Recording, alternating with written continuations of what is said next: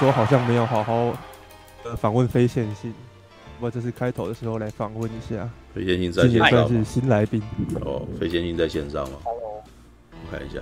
我 Hello Hello，大家好。上周 哦，你来了之后，我去听了下班看电影，听了几集。哦，谢谢啊。然后嘞，觉得如何？现在要要观众反馈了是吧？对，对对对，我先说说我的想法嘛，然后再聊聊我觉得有兴有兴趣想问的问题。哦，就是我其实听了之后发现有点惊讶，因为跟我原本想象的听到的内容不太一样。我记得上周非线性有偷偷透露说是读电影系的是吗？哦，对啊，对，所以我原本想说，哎呦，读电影系的，那这样子他讲的 podcast 内容会不会是？里面就有很多，嗯，比较大家会陌生的，可能电影的知识啊，或是什么，呃，有的没的东西，好，嗯，就想说，我就抱着一个学习的心态，想说，干，来学习了这样子，哈哈，结果去听了之后，发现，哎、欸，居然跟我想的不太一样，就是啊，下班看电影，它给我的感觉更像是两个人很 casual 的在聊电影，很像朋友聊天这样子，好。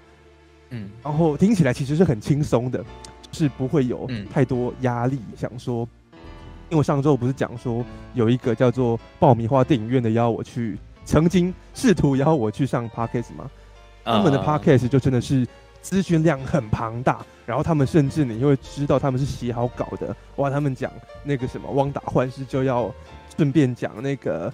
精神分析啊，他们讲妈的多重宇宙，就要顺便跟你解释尼采的哲学 之类的。然后哎，对，感到好好累啊，讨厌，讨厌这样，讨厌吗？好，我是比较喜，我是很喜欢那种流派啊。不是，当然喜欢这种流派，是因为你是听众嘛，对不对？干嘛一起聊嘛？压力颇大了，那靠背啊。然后没有，当然也不是，就是如果他没有没有本来没有要求你，你一定或者什么，而且一而是一群人准备着要上来。哇！你看我是什么？那样那种感觉，我就觉得好烦。的，知道？我讨厌这种事先做功课，然后上来发表那个什么发表成果的那种感觉，你知道？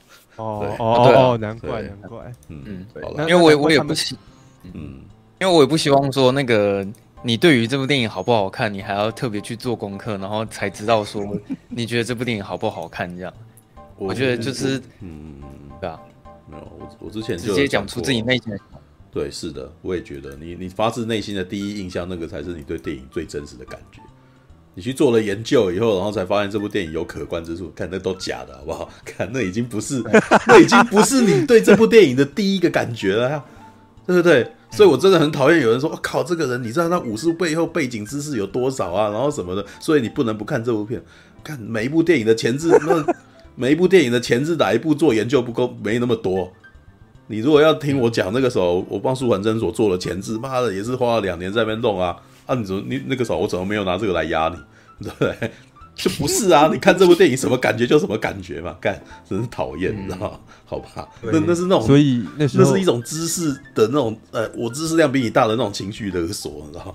好啦，对，OK，对，所以哎，下班看电影这个 p o c k e t 其实听起来还。就是格外的觉得舒服，你知道吗？就真的是很适合说，哎、欸，你可能呃工作结束后，然后呢一边吃晚餐一边听，或是早上呃假日起来去吃早午餐的时候，这样一起一直呃这样子戴着耳机听，其实就会还觉得说，哎、欸，蛮就是蛮舒服的。我只我会觉得这样子很舒服。哦，那那你所以嘿，嘿，你说你说你说，哦，所以其实我原本好奇的是，哦。比如说你，你看到、哦、你们的 podcast 频道就叫做下班看电影，然后你们又是用这种哎、嗯、相对比较轻松愉快的方式聊电影，这是你们在做 podcast 节目之前就已经呃设定好，说你们针对某一个观众群，然后呢去打造这样子的节目形式，还是其实这就是你本身你跟那个 partner 聊天的方式就是这样子？哦，因为这件事情其实我们也是想蛮多的啊，就是一开始。就是想说，我们比较，呃，像我个人其实不太喜欢去看一些彩蛋的解析，或者是一些知识量背景的东西，因为，呃，就拿那个《奇异博士二》当举例好了，就是我最近可能会想要上网去看一下《其他人对这部电影的想法是什么。可是我查到什么，大部分好像都是在讲彩蛋的解析，这样就是 我们其实不太喜欢去讲这些知识量的东西。然后我自己本身也不希望别人呃称呼我为影评人，就是我觉得影评人这个这个名词的压力太大了。我比较希望说，就是真的。呃，你看完电影之后，很轻松的讲出你内心真实的感受。然后那时候，我在跟我的伙伴，就是我在讨论说，我们到底是要用什么样的角度去切入一部电影？因为，呃，像我们发现，呃，举例来说，像《曹立芳哈，他就是很典型，他是用影评人的角度在看电影。那我最喜欢的其实是《超级歪》啦，但是《超级歪》它是用哲学的角度在切入电影。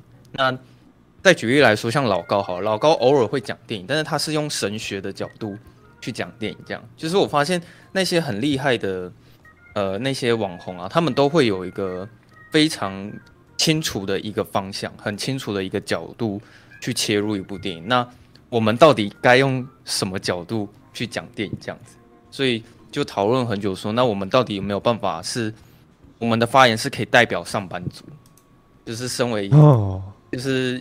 每天朝九晚五上班，然后你很累，但也许你最大的乐趣就是看电影好了。那我们会希望说，就是以一个上班族的身份，很普通的一个身份，然后去看一部电影这样子。嗯，哦，所以难怪叫做下班看电影，就是你们希望是呃去服务的是这样子的一群听众这样子。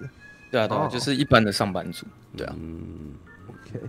那那你你自己会比较喜欢听那种像爆米花电影院，就是很有知识量的，还是说你比较喜欢听，就是可能闲聊一点的感觉？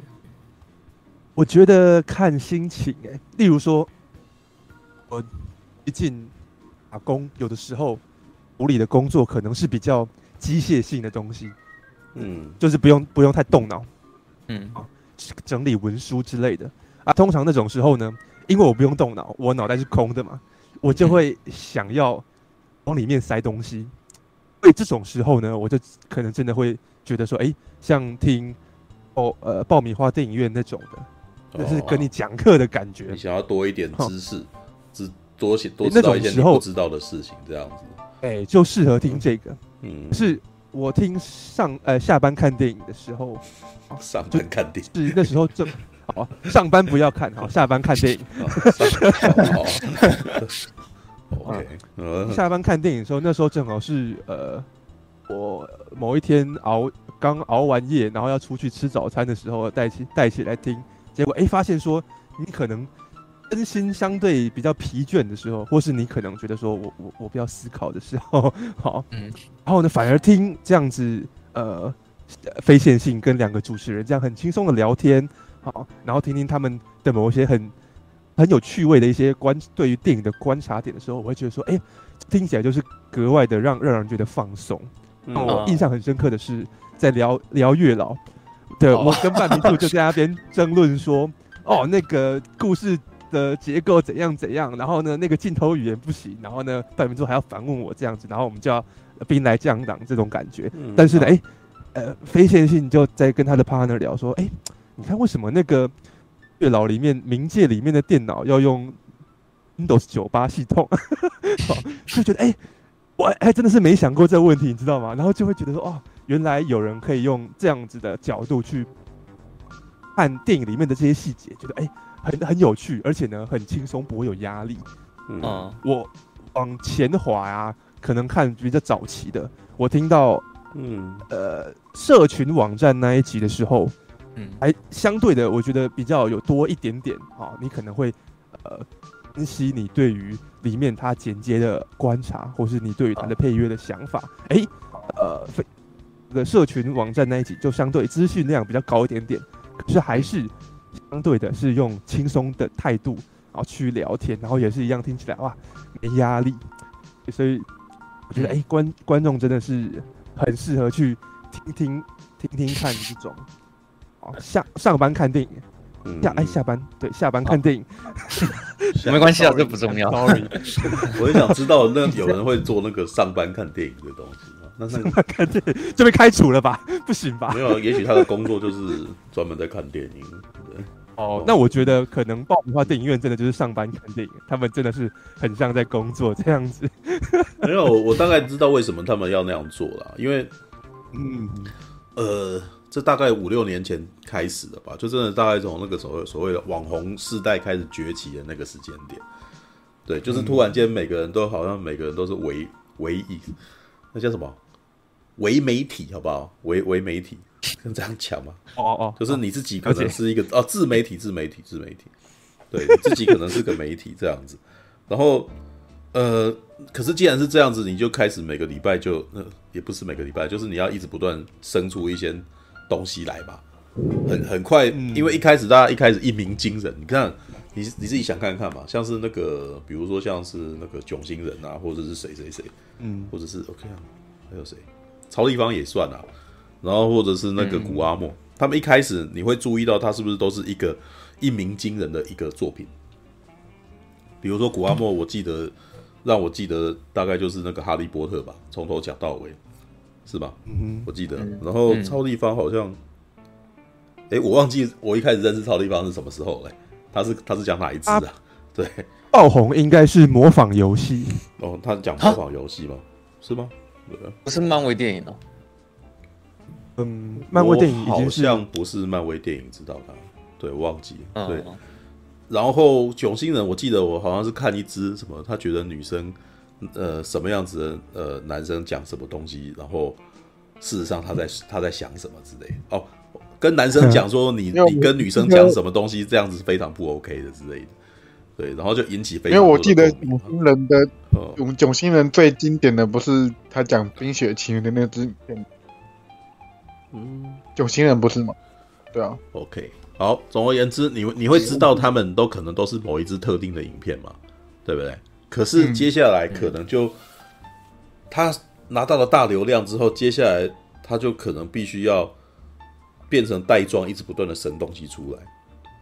对，可是你可能通常就像我们之前上次在讲那个妈的多重宇宙那个状态有没有？妈的多重宇宙的那个、嗯、的那个导演。接下来人家看到他哇，你可以做出这么厉害的东西以后，他们就会开始期待说你要还要有新的东西出来。可是你可能在那一集就已经几乎把你的那个什么所有力量都出尽了，那接下来该怎么办？嗯，你要写功课，你要开始做作业了，知道吗？你开始必须要去研读别的东西，然后赶快再生一个东西出来，对不对？所以你会发现有一阵子那个什么很多网红做的东西都差不多。知道？嗯，他必须要先去读一些东西，然后接下来赶快释放出什么东西。所以，像刚刚飞线性讲的所谓的那个什么彩蛋这个东西，有没有？美漫的彩蛋啊，嗯、或者美漫知识啊，什么之类，就是都是变成一个很好用的东西。因为大当我觉得美漫是一个比较特别的，大部分人都可能在台湾这边，大部分人可能都看日漫，所以大家对美漫不是有非常多的那个什么，平常不太了解了。所以这时候跟人家介绍，呃，谁是奇异博士啊，谁是美国队长啊，然后就会变成一个特殊的那个什么，呃，职业吗？好像不能这样讲，那个什么，一种特殊的一种频道类别这样子，对啊，而且那个时候抢的蛮凶的，然后这个时候突然间就蔚为流行，就变成跟人家讲讲什么东西的背景知识变成一个很重要的事情，知道？对，而且美漫特别流行呢，就是。你如果是跟人家讲历史背景的这个东西，还没人、没人、没什么人想要知道，对不对？对，就比如说我跟你讲那个什么哪一部呃，比如抢救雷恩大兵背后的二战知识，没有那么红啦，知道不会有这么，也是有人在做，但是没有那么多人知道，也没有那么多人有兴趣去点嘛，对不对？对，只有历史就会做这种，对，XXY 就会做这种。为什么那个时候只有历史控会喜欢，或者军武控会喜欢？对，但是大部分人没什么兴趣，因为他不潮，知道。对啊，那可是美漫就会啊，美漫有一阵子就很潮，所以就很多人就开始用这个东西。对啊，那像爆米花电影院那种，他就开始知道说他必须要一直不断的生话题出来，生话题出来，让大家会想要来看。简单的来说，就是另外一种类别的内容农场，哦哦，懂吧？对不对？内容农场就是一直不断的要丢东西，因为大家就想要看东西嘛，所以他就一直要生出一些东西。然后这些东西你自己是完全你自己的那个。想出来的东西吗？那一定不够的啊，因为他可能每好你弄一个袋状，每个礼拜都要出，那你该怎么办？嗯、你的知识没有那么多嘛，那只好怎么办？就只好去抄人家的呀，对啊，然后你就会发现，对啊，那个什么，在某种情况下，那个什么抄外电，然后翻译成中文也是一种啊，对不对？嗯，然后或者是直接是拿维基百科来弄也可以啊，对不对？嗯，然后接下来呢，其实这没有什么不对的，因为你介绍知识本身没有什么问题，对。但是为什么你知道，在我刚开始弄 YouTube 的时候，那个时候真的兵荒马乱，你知道吗？因为为什么你你你弄维基百科的知识，基本上没本质上没有什么不对吧？对不对？嗯哼。但为什么你会被攻击？因为别人也要抄啊，然后他就会不爽，说我先的，然 后然后就会互相攻击对方，然后或者是会有人认为说我是我是拿那个什么，我是拿国外的那个什么网站的知识来的啊，我的知识比你的先。这样子，我的知识比你的那个，然后你只是抄我的东西，这样子，所以就互相攻击对方，然后我得承认啊，我在那个时间点，那个什么刚开始弄频道的时候，我也有陷入这样子的死循环，你知道吗？因为你的带你你要一直不断出东西，你要追逐流量，你就会变成一定要一直不断出东西。因为当你一直不断出东西的时候，你就会开始陷的陷入很累很累的状态。因为你会这么担心，说：“哇靠，我们歌手啊，我我好像下个礼拜又要出东西了，然后我我怎么办？我东西不知道要去哪里找，然后要赶快慌忙去找一些东西来讲，这样子。然后过了不久以后，我就觉得干嘛这样实在是太辛苦了，对，就是过得很不快乐啦。所以如果你有注意到的话，其实有一段时间，很多很多 YouTuber 啊，会开始说他自己精神受到那个什么在。在精神上面，事实上感觉到有点神经衰弱的状态。对，有一阵子那个什么，有记呃，我记得国外那个时候也曾经有一件新闻，就是说那些 YouTuber 们其实觉得自己过得非常的不快乐，很紧张，知道？因为我觉得最主要的原因是因为 YouTuber 他 YouTube 或者是脸书他们会提供一个那个数据给你看，知道？然后你就盯着那个数据，然后就会觉得你这你今天做的不好啊。然后那个什么，这一次是不是降的那个什么比较比较低的？然后呃，会会在那边担心说那个什么，自己自自己是不是为什么这个流量低的是是为什么流量低的？是我做不好吗？我是不是应该要再加入更多的知识什么的？对啊，没有。但是我后来发现，跟这这是假的啦。就是很多人，就是所有做那个技术派的人都会陷入一个错误的那个什么错误的认知当中，就是。很少人来看，是不是因为你的你的产品不够好，你的作品不够好？那我如果把作品做得更更多、更认真、更华丽，然后会不会有就会比较多人看？没有，这是错的。因为那个时候后来发现，这根本就不是，他们要的是新的东西。所以如果你要你要你你你必须要一直不断快速大量出新的东西，然后你才可能维持一个流量这样子。但是如果你是单枪匹马做这件事情的话，你很快就会死掉，因为你。你会你会爆肝，然后你你个什么，你的知识也立刻出尽，然后你的东西马上就就没有了，这样子，对啊，所以你看我没有办法掌握流量密码，其中一个原因是因为人力的关系，还有 精神的问题，你知道，我不快乐，我我觉得我这样子是过得太痛苦，对，还不如每个礼拜那个什么，我们聊个两三个钟头，我们聊聊得挺开心的，这样就好了。啊，虽然几 几百个人看，几十个人看而已，但是那又怎样？至少我们心灵没有受创，知道吗？对，真的，真的，真的是这样子。因为后来就我我我一开始很高兴说，YouTube 有一个管道可以让人家看到影片这个东西，就是比如说我讲电影的时候，我写一些东西会很说，哇，这个东西如果搭画面来讲多好，你知道吗？所以影片影评，我觉得的优的那个好处是来自于这个。当我讲这个东西的时候，我要。我如果有一个范例展示的话，那不是很棒吗？对啊，不过近年来这几年来，我觉得那个什么也难以做到这件事情，因为我后来发现有侵权的问题呀、你、知道嗯，你会发现你，我后来发现那个什么各大片商是不是防彼此防得非常严啊？嗯，你知道，比如说我现在，就像我今天出的影片，我其实也也冒着一定的风险哦。知道我昨今天早上出了一只那个什么，呃《奇异博士二》嘛，知道？那《奇异博士二》，我介绍了山姆雷米这个导演。对，那那介绍山姆雷米这个导演，你你可能就必须要聊到他之前的东西嘛，鬼玩人哦，然后蜘蛛人，嗯、对不对？那问题是这一部片是《奇异博士二》啊，《奇异博士二》的版权是谁？迪士尼嘛，对不对？嗯、那蜘蛛人的版权是谁？索尼嘛，索尼。对，那鬼玩人的版权是谁？你现在还不知道，你可能要去查一下，对不对？对啊，也要独立制片呢。独立，我不知道没有，我不知道他后来的发行版权公司是谁。对，那我如果引用了他过去的画面的话，然后版该版权公司觉得我不爽，因为你那个啥用我的画面在帮《奇异博士二》做宣传，然后他就检举你。这种事情时有所闻，你知道吗？所以我后来变得越来越不太喜欢做这件事情啊。对，因为大家发现这东西有流量大了以后，然后可以赚钱之后，每个人开始眼红，然后互相检举对方，你知道？所以我到最后就觉得那个什么。做这个越来越辛苦哈，有的时候一开始只是觉得想要做一些东西，然后说哦，这个东西可以把它拿出来，然后成为一个那个什么佐证我讲话那个什么，我觉得我发现的东西之类的。但后来发现那个什么，喜欢的人，我我不知道喜欢的人有多少了，但讨因因此而讨厌你的人特别多，而且那个时候要攻击你的人还不少，你知道。对，还检举你，欸、然后，然后后来我觉得，干这样做好累，好痛苦哦。对啊，所以像那个什么，这一次《奇异博士二》里面，我可能聊到了三个导演，什么奈莎马兰有没有？然后那个麦可贝啊，然后克里斯多夫诺兰啊，知道？然后我就不，我就不敢再去找他的片段来放了，你知道？没有一一来找片段很麻烦，你要你要花时间去找。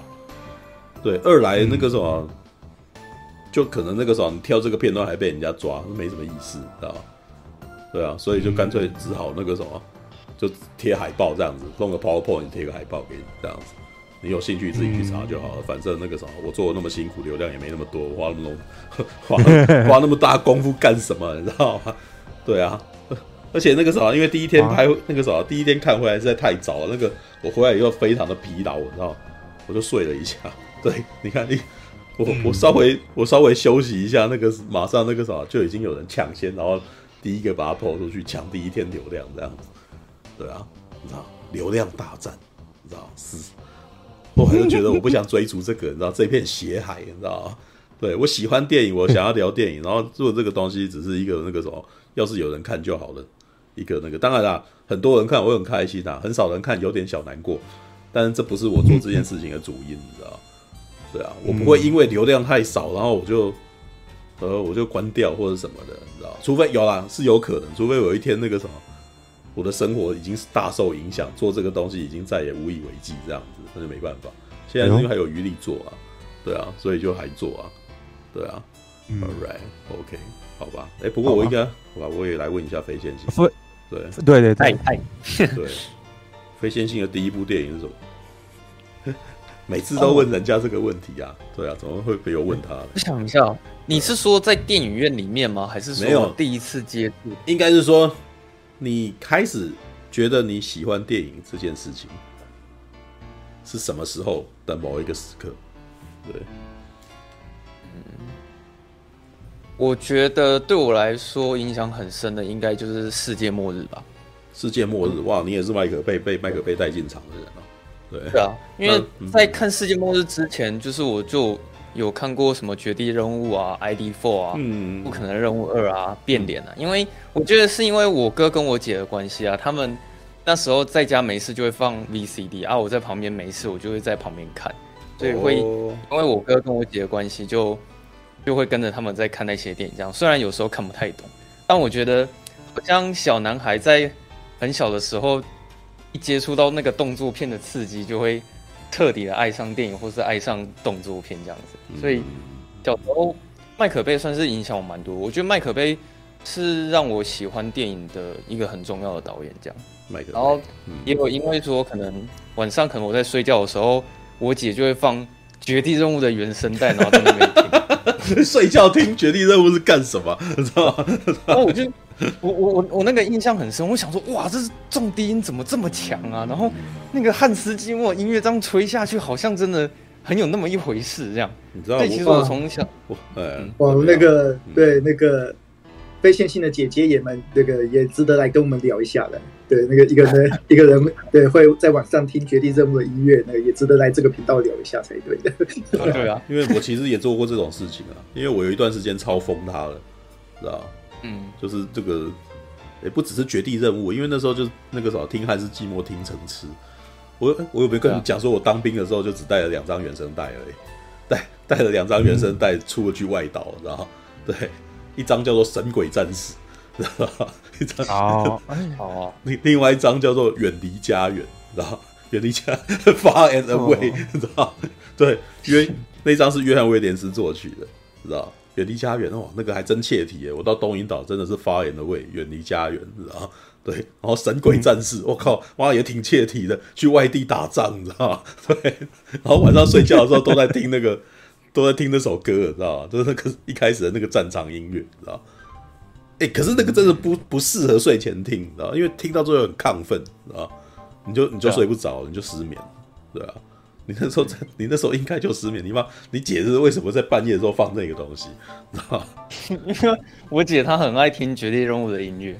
对，所以她是真的会听那个睡觉，可能就是听大概两三首或三四首，她觉得爽了，他才会把音乐关掉。决决定任务只有两首两段音乐是轻轻音乐，就是第三第三呃曲目三，就是那个什么梅森跟他女儿的那个片段，对，嗯，对，噔噔噔噔，就是一个小悠扬的笛音。然后其他时间噔噔噔噔噔噔，然后噔噔噔噔噔，然后那个鼓那个电音那个电子鼓一直不断的在那边敲，然后是吧？然后我我打我我以前我觉得这个嗯怎样？你说说嗯哦，我知道说，因为我觉得这个影响我蛮多啊，就是我甚至连国中的时候我也都不太爱去听中文歌，就是可能原声带小时候就一直听习惯了，所以就会觉得好像原声带比较耐听吧，所以到现在我也还是一直都是在听。原声带类型的音乐，不管是游戏原声带、动画原声带，或是电影原声带，这样。对啊。就后来也不太习惯去听那些有歌手在唱的那种音乐。嗯。那你跟我蛮。然后你刚刚我问我。对啊。你说什么？先继续说下去。对，我们要打断你的意思。哦，因为你刚刚有问我说我第一部电影是什么，我会回答《世界末日》，是因为，嗯，哎，我要先讲，我一开始其实我很讨厌那部电影，因为。我我哥跟我姐太常重播《世界末日》，就是有事没事我一出去，我就是看到他们又在看《世界末日》，然后我姐每次都一定要去重播最后布鲁斯威利按下按钮那一刻，然后我就这样每天一直看 看就很腻，然后很讨厌那个声音，就干怎么又在看《世界末日》这样。然后有一天我到国中，好像是国二的时候吧，因为我觉得我到那时候才对于电影的理解力比较好一点，就是可以。看懂说一部电影，他们每一个人的动机大概在干嘛？嗯，就那时候我比较知道怎么看懂电影的时候，在电视上突然切到世界末日，然后我就顺势的把它看完。然后我就想说，哇靠，这部电影怎么这么好看呢？难怪我姐要一直重播。哦，原来你在一开始对这部片有印象的时候，你那时候都还懵懂的的状态，对不对？对啊，对，就是还没有真的很认真在那个什么去感受那个画面什么的。Okay. 对啊，因为他们每次重播就是重播那个爆炸画面，或是陨石砸向地球那种画面，嗯，就是他们就是会一直去重播那些很爽的画面嘛，这样，嗯。然后国中的时候，就是我在电视上看到，哎，又有在播《世界末日》，然后我就顺势把它看，我就不知道为什么说看到一半的时候，我突然会停不下来，就是觉得说那个剧情好精彩哦，就完全会看得很目不转睛，或或者是很忘我。然后那时候可能是电影还没看很多嘛，所以看到最后结局的时候，我还。就是感动到会差点会会哭这样子，因为我现在回想起来，还是觉得世界末日结局蛮感动的。没有，你没有，你没有错啊！麦克贝最会做这种事，哦，绝地任务跟那个什么世界末日，还有变形金刚的其中一幕啦，嗯、对他都他都那个什么有做到那个感染力强大这一点，是吧？嗯，对，他的那个渲染力很强。对啊，像我我自己的，哎，我记得我一直都记得一件事情，就绝地任务的那个什么。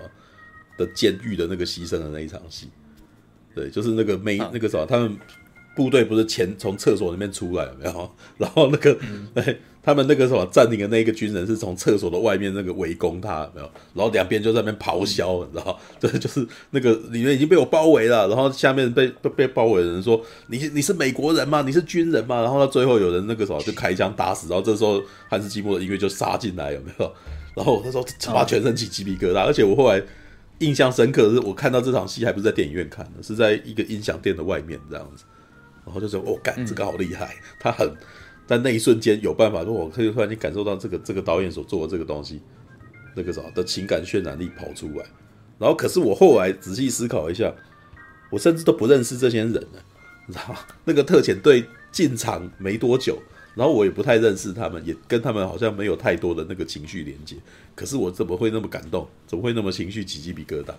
感他蛮厉害，他很擅长那种你根本还不太熟他，然后他就他就让你感动了那种东西，你知道吗？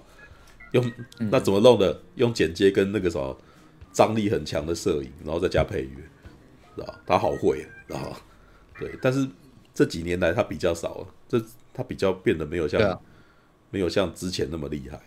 对，嗯，我也不晓得为什么。对，嗯，嗯那个断线了，断线了。等一下，我看一下。我我问一下哦，你们刚刚听树哥会突然觉得他断断续续的吗？哦，刚刚有一阵子会，但现在不会了。嗯，等一下哦。对，我这边的那个什么串流是零，干什么？有人在占用我网络吗？哦，去看室友是不是在下载 A 片？看一下，这时候有谁突然间占用流量？不知道。哎、欸，又回来两千亿，干什么？好吧，All right，嗯，没办法，对，这个是没办法控制的问题。对，嗯，对我没有。那时候我看完《世界末日》之后，就感觉好像自己开始喜欢看电影吧。就是我，我突然会想要再去找更多好看的电影来看，这样。所以那那应该算是那除了《麦克贝》之外呢？后来又有什么呢？哦，我后来就完全是成为了那个诺兰教的蓝教徒。那蓝教蓝教徒跟那个麦克贝的差异到底是什么？你你不会觉得你你那个啥你的转变有点诡异吗？对。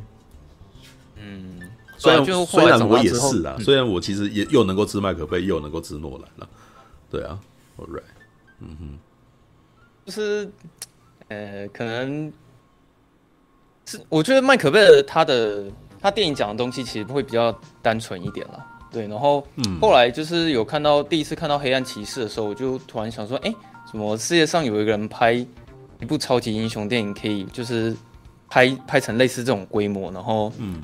很不一样的说故事的方法，这样，然后就突然很迷恋这个导演他讲故事的方式，然后到后期麦可贝的作品也越来越往 往下坡走，所以就是长大之后就反而就是变成喜欢导演是克里斯多夫诺兰这样。你的第一部诺兰是片是哪一部啊？就黑暗骑士吗？还是那个？对，第一部是黑暗骑士，嗯嗯，然后第二部是全面启动，然后后来才去看他的记忆拼图跟顶尖对决。我我他的第一部是记忆拼图，而且我还是在电影院看他的。但是我们当时是没预期，因为我那一段时间的习惯是跑会会去跑二轮片，你知道？因为跑二轮片很爽，一口气可以看两部，然后钱又很便宜。对，可是我那时候就听说台中全球影城，呃，那个时候没有全球影城，那个时候好像还不是二轮戏院。对啊，嗯，我得告诉你，我的那个什么抢救雷恩大兵跟变脸都是在全球看的。那个时候是台中的一轮片，一轮一轮戏院，《神鬼战士》也在那一部，也在也在全球看的。对，只是我要保，那是嗯，怎样？那那是二零零零年以前的事情嘛？对，我二零零四年，嗯，那个我二零零四年的时候，全球就已经变成二轮的。对，因为我记得我二零零四年的时候到全球影城看那个嗯，绿巨人浩克的二轮片。哦，所以那个时候已经现在是台中了。对，因为对，对我的最后一部在全球看的那个什么首轮片是《神鬼战士》。对，那个时候已经在当兵了，当兵那个什么，那个我还记得那个时候是新训完，新训完就是新训完的一个那个假日，然后早上一个人跑去看早场的《神鬼战士》这样。但是我那时候有点不有点不爽，你知道，因为我也不晓得是。神鬼战士的第一场战斗戏有一场那个环，他他有一场那个镜头是一一直一路摇镜摇摇摇摇，看到很多人这样子。然后那时候我大概我现在知道是怎么回事了，我当时不知道为什么他会那样，你知道？他应该是因为用二十四格拍的，所以他在攀的时候，他每一个画面很抽，你知道？你会觉得每一个画面都在那边咔咔咔咔咔咔咔的那种感觉。对，然后后来我在那个 DVD 买回来以后，就发现说其实没有这样子，啊，我不知道是他放映的时候没有弄好还是怎么回事。对，总而言之，我就特别注意到这件事情。leg，对，好吧，呃，记忆拼图，我的第一部，我的第一部片是第一部诺兰片的记忆拼图。对，嗯，比较想要问非线性，既然你是麦可贝的爱好者，那你对 J J 亚伯拉罕是什么想法？J J 亚伯拉罕哦，就是，嗯嗯，好像有时候我觉得他想要模仿麦可贝，但是模仿有点失败。你你知道吗？世界末日的那个编剧是 J J 亚伯拉罕。嗯嗯嗯，哦是啊，对，所以我才会说，如果你去看《星际争霸战》的话的时候，你会发现，其实 J J 亚伯拉罕有点刻意的在。在在在想要重塑那个世界末日那样子的感觉，你知道？嗯，节奏节奏非常快，然后很多事情都急着，然后要发生的感觉，你知道？对对对对对，看世界末日，事实上还有你你回头，你你如果现在再去看世界末日，你会发现有几幕真的是有够夸张，太夸张了，你知道？就是他他下面什么发生什么事，然后这时候就有军方人走进来接管，你知道？然后军方走过来接管，就超戏剧化的，然后慢动作，然后音乐突然间危险，噔噔噔，然后噔噔噔噔，然后打拿出那个公式包打开来，然后什么的，然后 你会觉得，干这时候也太快了吧？来，这个根本还没有那个就就做这种事情，对啊，好了就那个时候我打断你了，你继续说吧。对，哦，嗯，呃，因为我刚刚是讲到哪？陈佑，陈佑刚刚世界末日跟 J J 亚伯拉罕，对不起，对。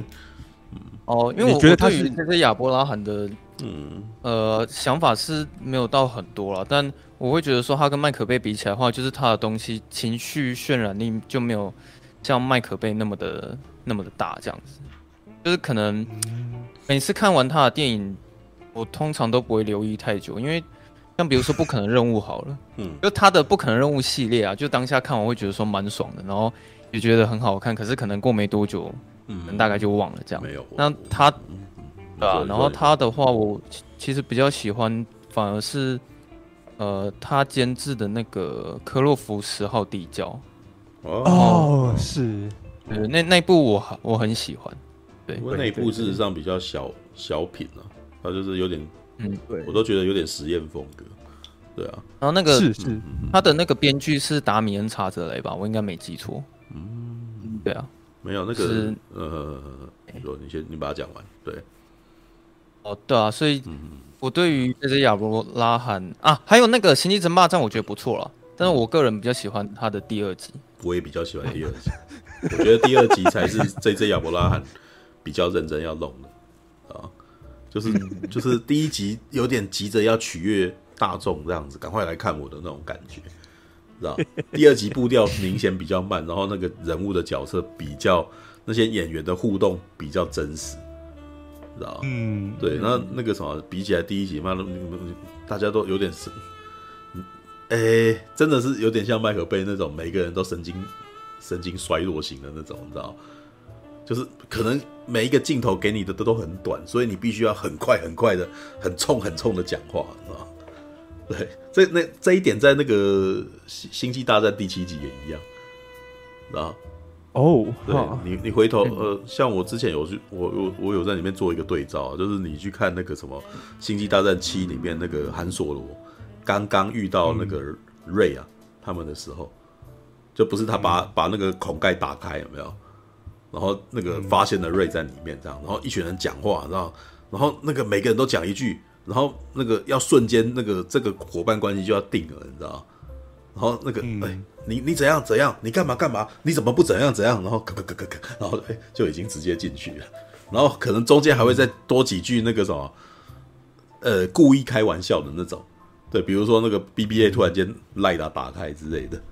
然后或者是那个黑那个什么黑人叫什么名字？反正他会突然间紧紧张的，然后会去抓瑞的手，然后瑞要打他的手，说你不要牵我，然后就很快一个点点这样就马上就发生这样子，对，就是要让你觉得这件事情都很紧凑的感觉，你知道吧？嗯，好吧，这个我也不知道是不是因为好像也我本来在想，这是不是因为我们的那个七秒七秒世代发生的，在这个时代的关系？但是好像没有那个什么抖音这个的影响，应该不是不是这个原因，知道？嗯，对。但是我觉得麦可贝麦可贝的东西，可能到最后就是造就了 J J 亚伯拉罕这样子，知道？因为 J J 亚伯拉罕在看到麦可贝那样子处理，他其实认为这是有效的，知道？他知道他知道快节奏做得很快，有助于让观众。紧张起来，然后一直注意这个电影要发生什么事情。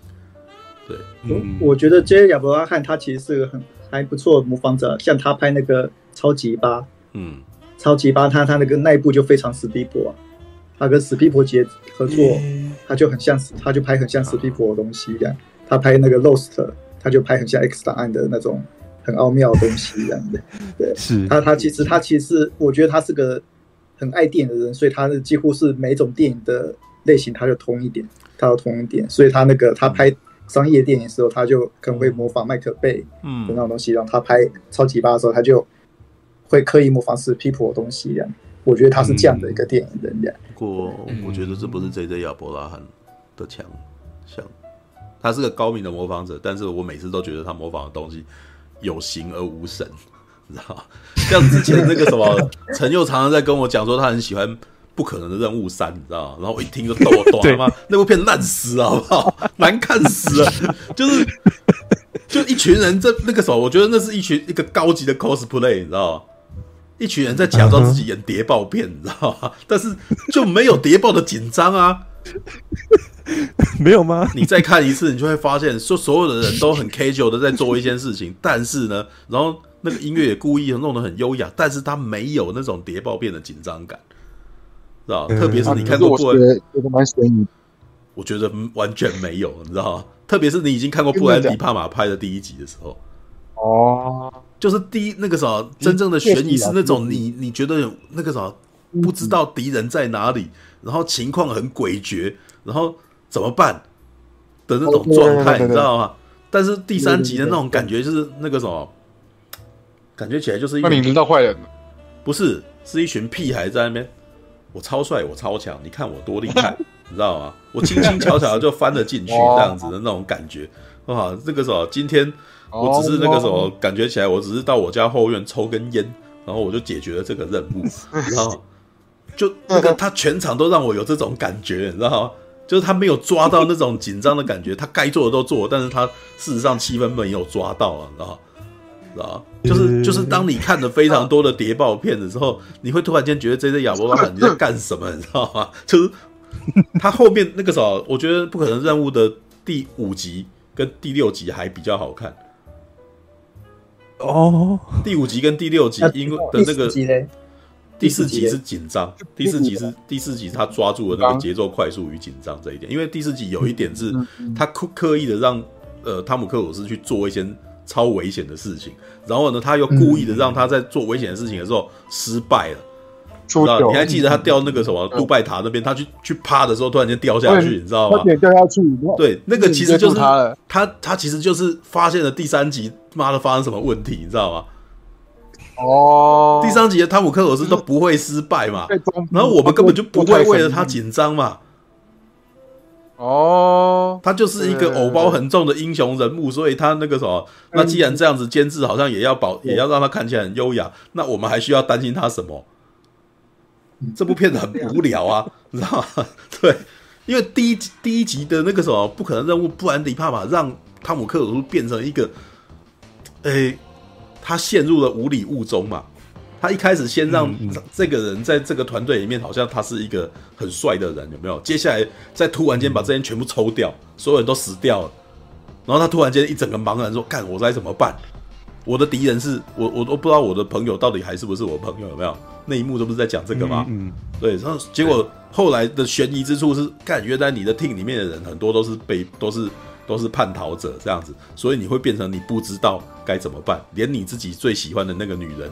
他是不是也，他是不是也是你的那个什么，也也背叛你了哦？然后那个那个其实又有黑色电影的那个悬疑的味道，因为那布莱德李爸爸最会的东西，你知道吗？你知道在黑色电影里面，女人不就是都你你你好像很想要为这个女人做什么，这个女的最后是背叛你，然后你很气，但是你还是很爱她，所以你忍不住还是会为了她做什么。然后那个女的又用幽怨的眼神看着你，有没有？然后第一集是整部整个系列里面最有那种味道的，知道？然后到第二集那就别说了，第二集基本上是完全是玩暴力美学的嘛。那如果你确定你是要来看吴宇森电影的话，那你就光看他的暴力美学就好了，因为第二集是一部武侠片，第二比第二集真的是完完全全是武侠片，知道？你就是看他的那个滑，然后那种东西这样就好了。因为虽然吴宇森想要把它做成双雄片了，他在第二集也试图要去做一个很强的反派，但那个反派的气场就不够强啊，是吧？嗯，就汤姆克鲁斯监制他自己监制的东西，所以他自己一定要最大最帅。对方也不可以比他帅，你知道？跟冯迪索一样，就对方不可以比他，对方不可以比他更厉害啊！所以那那不就冯迪索？不是，呃，算是啦。但是汤姆克鲁斯比冯迪索更有优势的多了，知道？对，冯迪索就冯迪索应该是很希望能够达到汤姆克鲁斯那种状态啊，知道？哦，对，那汤汤姆克鲁斯大概是偶包偶包系列的那个什么演员里面。最强最强的一个，就是光他一个人，他可能就可以赚，帮就可以赚个几亿这样子。对，只要他一个哦，我觉得冯迪索还是不行的。冯迪索今天如果只完璧关头只有他，这部片妈拍不起来，知道？所以之前才要为，你有没有发现他要一直找很多大明星来撑？什么 The Rock 啊，什么那个什么 John Cena 啊，然后或者莎莉赛隆啊，对不对？然后每一个大明星跟他杰森史塔森啊。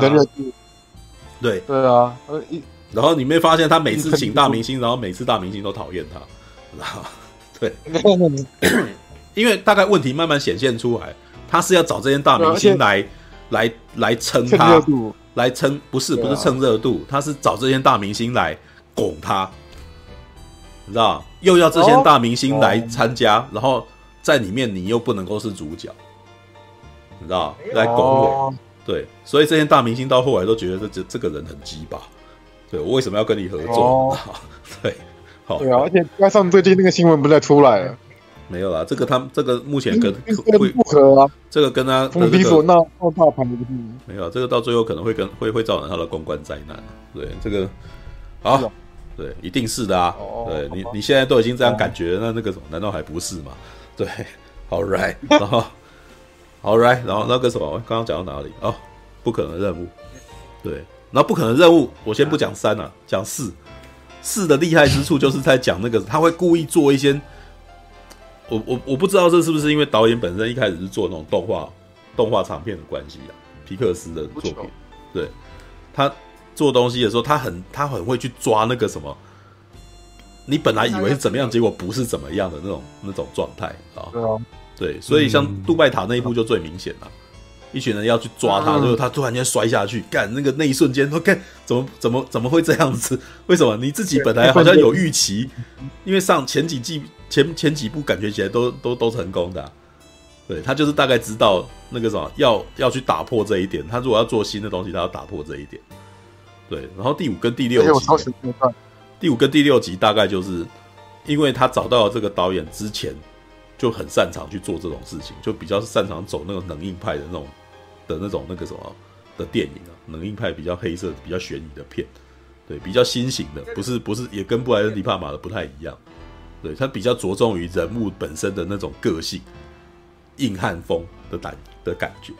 布莱恩迪帕玛的片比较不走硬汉风，布莱恩迪帕玛的男的男主角通常都彷徨无助，不知道自己发生什么事情了。然后很很疑惑，然后很不知道该怎么办之类的，像那个尼可拉斯凯奇拍的那个蛇眼，你知道，就很典型，知道多半都是主角不知道该怎么办，因为他是故意的让你那个什么，故意的让主角本让让观众跟主角同理同情，然后他展现出来全部通常都是不知道会发生什么事的那种疑惑感，知道所以，呃，嗯、我其实还蛮蛮怀念布兰迪帕玛的，因为自从、啊没有啊，他的他他，我最后看到他的电影是那个黑色大理花，但黑色大理花不好看，嗯、知道 我反而觉得那个双面惊悚是比较好看，双面惊悚真的很好看，知道他后可是他后来的几部片后来好像都没有在在台湾都找不到，知道也没有人代理，所以其实就算有发，我们也找不到他的片，知道？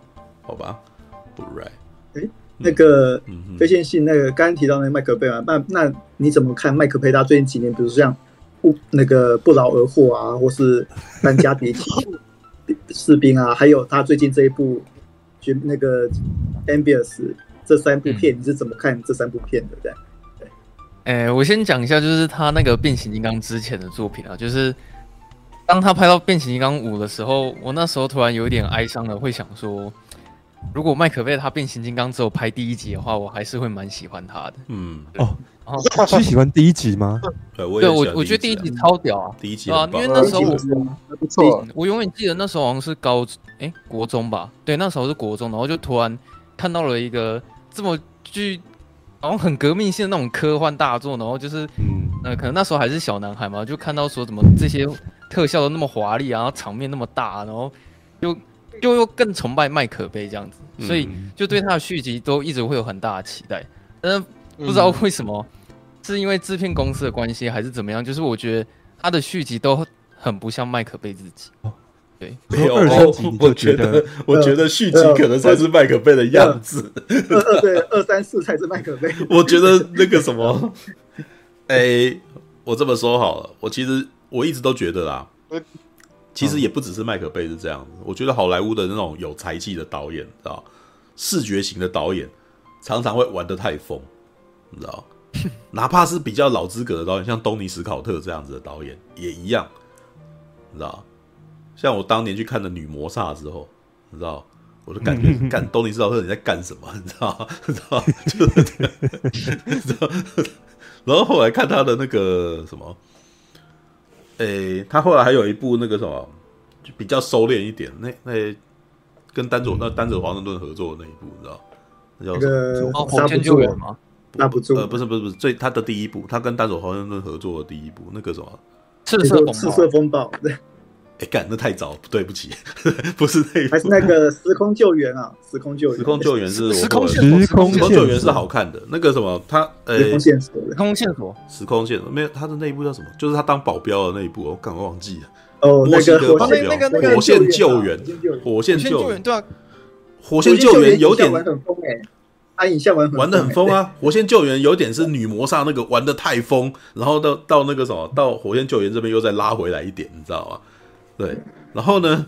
可是是火线救援是先拍的，火线救援先拍。那那个什么，那从火应该是事实上他的一些实验风格，大概在间谍游戏我就看到了，你知道他会突然间上字，他会突然间上字，然后干什么的，你知道？然后突然间到了那个火线救援，说这个东西用用玩的越来越大，你知道吗？但是那个时候我觉得我都还能接受，因为毕竟丹佐华盛顿在里面是演一个酒鬼。所以他有时候会用一些比较实验的那种画面的那种拼贴啊，然后忽然间烧底片的那种感觉，然后去去去呈现那种他好像喝醉酒的那种意识，好像有点不清的那种状态。我那时候还能接受，然后等到女魔煞，我就想说你干嘛要这样子，你知道？对我我 我其实视觉很疲劳，然后你要讲的事情又不清不楚的，你知道？对，然后直到玩到时空线索的时候呢，我一看那个，哎，他又回来那个什么，变回他以前那种。诶、欸，那个什么赤色风暴啊，然后捍卫战士那种东西的，然后还有那个什么全民公敌那种感觉的时候，然后再看一下制片杰瑞布瑞克海默啊，干我懂了，我一瞬间就恍然大悟，你知道吗？就是我那时候还写了一篇短评，你知道吗？就是东尼斯考特这一部片证明，只要呢他有制片管得住他，他就可以交得出超级好看的东西啊，嗯，好，对，就基本上那个很明显，就杰瑞布瑞克海默。他跟他限制了那个你制片的方向要怎样，所以他就乖乖的弄了一部这样子，然后这一部他妈超级好看的，然后呢，女魔煞那一部就是啊干我那个什么，今天突然间有人要玩这个，然后他跟可能跟我讲说你爱怎么做都可以。啊干，然后玩就玩疯，你知道，然后就变成那个样子，你知道，对，然后呢，麦克贝的情况，我觉得是在绝地任务，我老实说，我觉得他最好看的电影是绝地任务，知道。那个剧本，那个剧本啊，那个剧本写的比那个人人物的那个关系啊，还有人物的情感，都是他他的电影历代电影里面最后的，你知道？那个将军哦，包莫将军本身他有一个他的痛苦在，然后梅森也有他自己跟他女儿的问题，然后尼可拉斯凯奇所演的那个古斯比哦，他也有他自己的那个什么哦，他他那他对于他日常生活的那个什么感到枯燥乏味，然后那个女女女女朋友那个怀孕了，然后他事实上觉得哦，是不是要定下来了？对他，然后有一点不安，知道就事实上是我的人生就这样结束了。结果这个时候突然间一个冒险的机会来了，然后他又紧张，然后那个什么，在那个什么很紧张的接受这个东西以后，突然间那个什么觉得他自己人生大放光明，你知道吗？对，这部片的三个角色都写得很好，你知道。然后呢，然后再加上杰瑞·布瑞克海默这样子的人，哇，我要大制作，我一定要大爆破，然后那个画面要那个什么够磅礴，我也可以确保这一切都发生，然后交给。麦克贝这样子，那个时候很很会用那种各种拼贴画面，然后再加入音乐这种东西，把它弄起来的人，哇，这这是他的人生集大成之作，你知道？回过头来就是回过头来，这是他做的最好的。然后世界末日基本上那个什么故事变得比较简单，对，但是呢，就是让麦克贝有更多的机会去，更多的那个什么，给他更多的预算，砸更多的东西，让他去展现他自己的那个影像才华。对，那这一点也挺厉害的，因为事实上，世界末日大概是我目前看过，像你那个什么，所以谢谢你刚刚一直在讲，他最后布鲁斯威利死那个什么死掉的那一刻，你知道吗？老实说，的确那个时间点很多人都还记得那一段，你知道吗？然后麦克贝其实是那个什么用用大票房电影在教你，让大部分人去发现说用剪接可以达到什么样的程度，你知道吗？他最后一直闪嘛，他弄下去的时候，然后那一瞬间会看到他的。女儿小的时候往他的那个视线冲过来，主观镜头有没有？然后噔噔噔噔噔噔噔，然后这音乐噔噔噔噔噔噔，然后说我接下来，然后还突然间有小孩子在那个什么，你那那很广告，你知道？我真的觉得那一段很厉害，在甘乃迪的那个那个什么的竞选广告的墙壁旁边，然后有几个孩子那个什么坐着他们只坐的太那个太空梭的那个车子有没有？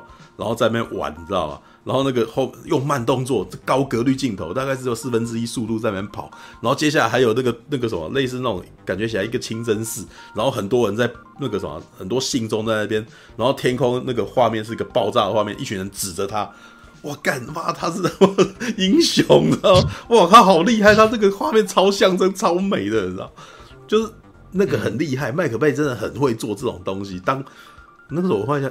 一个简单的说法就是他把电影当广告牌啊，知道？给你看一百二十分钟的广告，那种感觉，对，所以才会我如所以你那个什么内心，你仔细观察的话，才会发现很多画面跳的有够快跟夸张，知有人要来接管，你知道？有人要来接管，然后那个画面就立刻就有人进来。看一般来说没有那么快，然后可能要过个几分钟，但是他几秒就走进来，他好像几乎都在门外待命的感觉，你知道吗？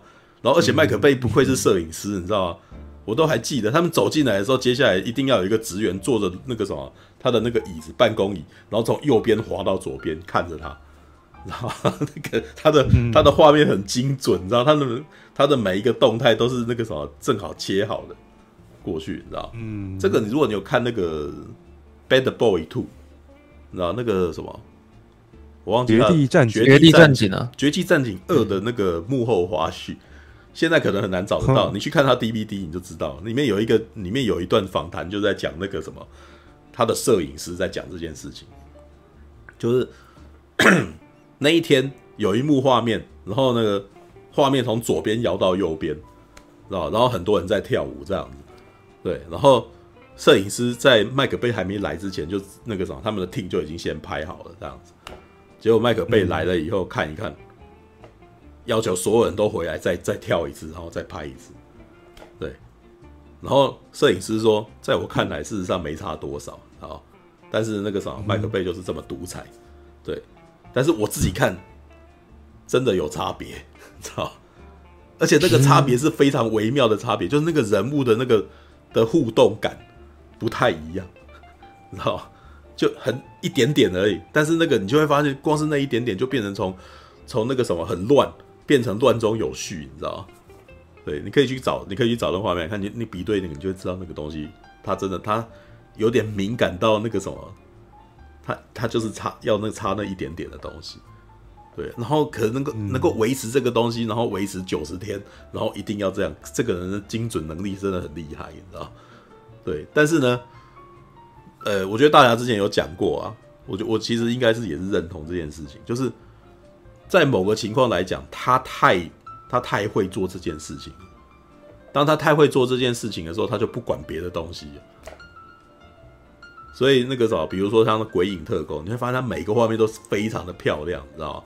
但是每个画面都非常漂亮以后，你就会发现他好像没有在管故事怎样，知道吧？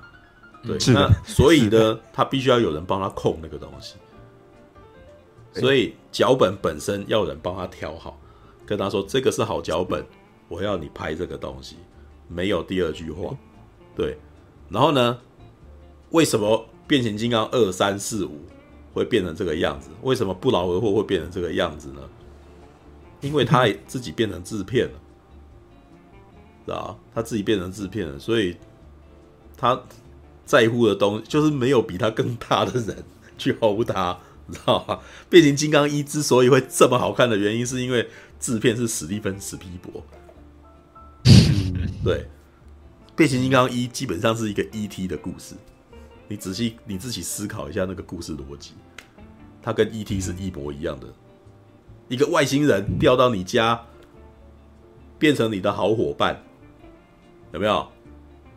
只是 E.T. 是小孩子，然后变形金刚变成一个青少年，嗯，对不对？然后在 E.T. 的故事里面，那是一个小可爱的眼睛大大的一个一个那个什么怪物。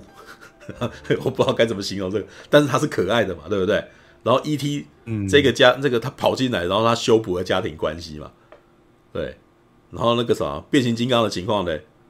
一辆车变成你的好朋友，让你把到没，你知道吗？看，修补你的关系，因为你的家，事实上，变形金刚有考虑到这一点，青少年会想要看什么？青少年的家里面的问题不是问题。对，但是不能够让青少年的家里面变成拖累这个青少年的问题，所以他的爸爸妈妈是变成很可爱的人，但是管不基本上管不住管不住男孩子的人，有没有？你每次看到爸爸妈妈都觉得他很好，他们两个很好笑，有没有？但是那个什么，基本上他应该没有办法，没有办法影响儿子什么啦，知道？就是比如说他带女儿回来，他也没有骂他，他们只是很高兴而已，然后然后还提供一些很蠢的建议，知道吧？让你整个场面变得很尴尬，有没有？对啊，但是就是他们他，所以他设计这个男孩子家里面没有对他没有强制，没有强制力，但是呢，嗯，不能够做的太明显，所以一开始还给他还一个那个什么假装，知道？为什么爸爸要买车给你，但是只给你一点点钱？啊，这让这个孩子好像本身被这个爸爸给制肘住，有没有？对，好像那个什么，这个家里面对你来说有限制，对。但是这些限制等到那个外星人来以后，就再也不是限制了嘛，你知道吗？金钱管，金钱已经影响不了我，你知道吗？对，这个这个剧本是有写有巧妙的去思考过了。对，到二三四就整个就乱掉，你知道吗？就你就不知道他到底在干什么了，你知道吗？所以第一集会好看，不是麦克贝的本。本体模样，你知道吗？麦克贝是一个技术派导演，他是一个超级屌、顶尖的二组导演，你知道？对他，他跟那个什么，他跟我们八爷是很像，你知道？那个我们那个什么第那个什么天下第一五子，知道？那叫什么名字？看我忘记。胡金銓，袁和平啊，对啊，袁和袁和平，袁和平，天下第一五子袁和平，你知道吗？因为我们之前不是，我不是已经讲过一个笑话吗？就是我们曾经那个什么。在我们这边这边传说，就是有人那个同事前同事要拿剧本去给那个八爷看，对，袁和平，对，很担心自己剧本写的不好，然后他会骂，然后结果没想到他很喜欢，哇，这个这个剧本很好啊，这样子，我这边可以打，那边也可以打，然后这边都可以打，他根本没有去管那个剧本里面的那个人物关系或者是情感交流，他只看打点而已，你知道吗？对，但是这跟那个什么，你刚刚那个你刚刚提的东西是有像的。那个非线性跟陈兄刚刚不是聊到哪一个频道，嗯、比如说那个爆米花电影院看什么，嗯，对，然后或者是有些人会说，嗯、就是不同专职的人，他看一个故事或者是看一部电影，会看出他自己想要看的东西嘛，会变成从那个角度去切入，你知道吗？然后袁和平是一个武武术指导。所以他看的东西全部都是以武术指导为出发的，对，所以你看他的那个张天志就知道了，对，张天志打得漂亮，但是他的情感戏嘛，他草草结束，你知道，那完全不重要，你知道，对，对，但是为什么卧虎藏龙就好看？因为李李安在经营情感面的部分嘛，然后袁和平去经营那个打斗面的部分，所以这部片变成一部超好看的电影，你知道吗？是，对。那你看李安去弄了绿绿巨人以后，就没有那个东西啊，对不对？李你你觉得绿巨人的打斗？说李安的动作场面，对李安事实上动作场面的部分，事实上有一部分是袁和平去弄出来的，至少在《卧虎藏龙》那部片里面了。嗯，对，是对。那你看《双子杀手》，不行，我也觉得不太行，不太行嘛，对不对？嗯，问题是出在这里。当你看到一部电影，它挂导演的名字的时候，它有时候产出来的东西不是完完全全是导演的东西哦，因为导演主要是批，是批准各个部门让他们展现某种才华，然后他们也导演可能会遏制那个部门的某个才华。然后，但是最后的东西是导演概括承受，知道？我觉得，我觉得那个什么，应该是这样子的啦。对，至少我在部门，至少 至少我参与过苏婉珍，我更更能够理解这一点，你知道？Alright，那个非线性还记得我刚问你什么问题吗？你你记得记得啊？说，Right，对不起，对我常常不小心讲很多，可以继续，对。对，明明明明问非线性，讲听非线性，结果分明是不是在那边讲？没有，因为他讲那个哦，因为他讲麦克贝这个东西，然后就说没有，应该不是这样子的。OK，那非线性可以从你看的，就是从从头讲到尾啊。麦克贝的可以啊，不用只讲最近的，你从头讲到尾没关系。从头讲到尾吗？哦，他啊，就是世界末日，我刚刚有讲过嘛。然后珍珠港的话，我现在看会觉得说他蛮像以前的乱世佳人的。其实我觉得珍，我觉得珍珠港不烂，但我不我不知道为什么大家会一直去批评说珍珠港不好什么的，对吧、啊？因为我觉得啊，在我眼里其实有点像是以前的乱世佳人这样。嗯，非线性的观点跟我的老师蛮像的。对，我们老师那个时候也是讲珍珠港是这个样子。对，继续。嗯，对。对啊，然后再来是他的那个绝地再生，绝地再生我觉得有点像说变形金刚之前他算是。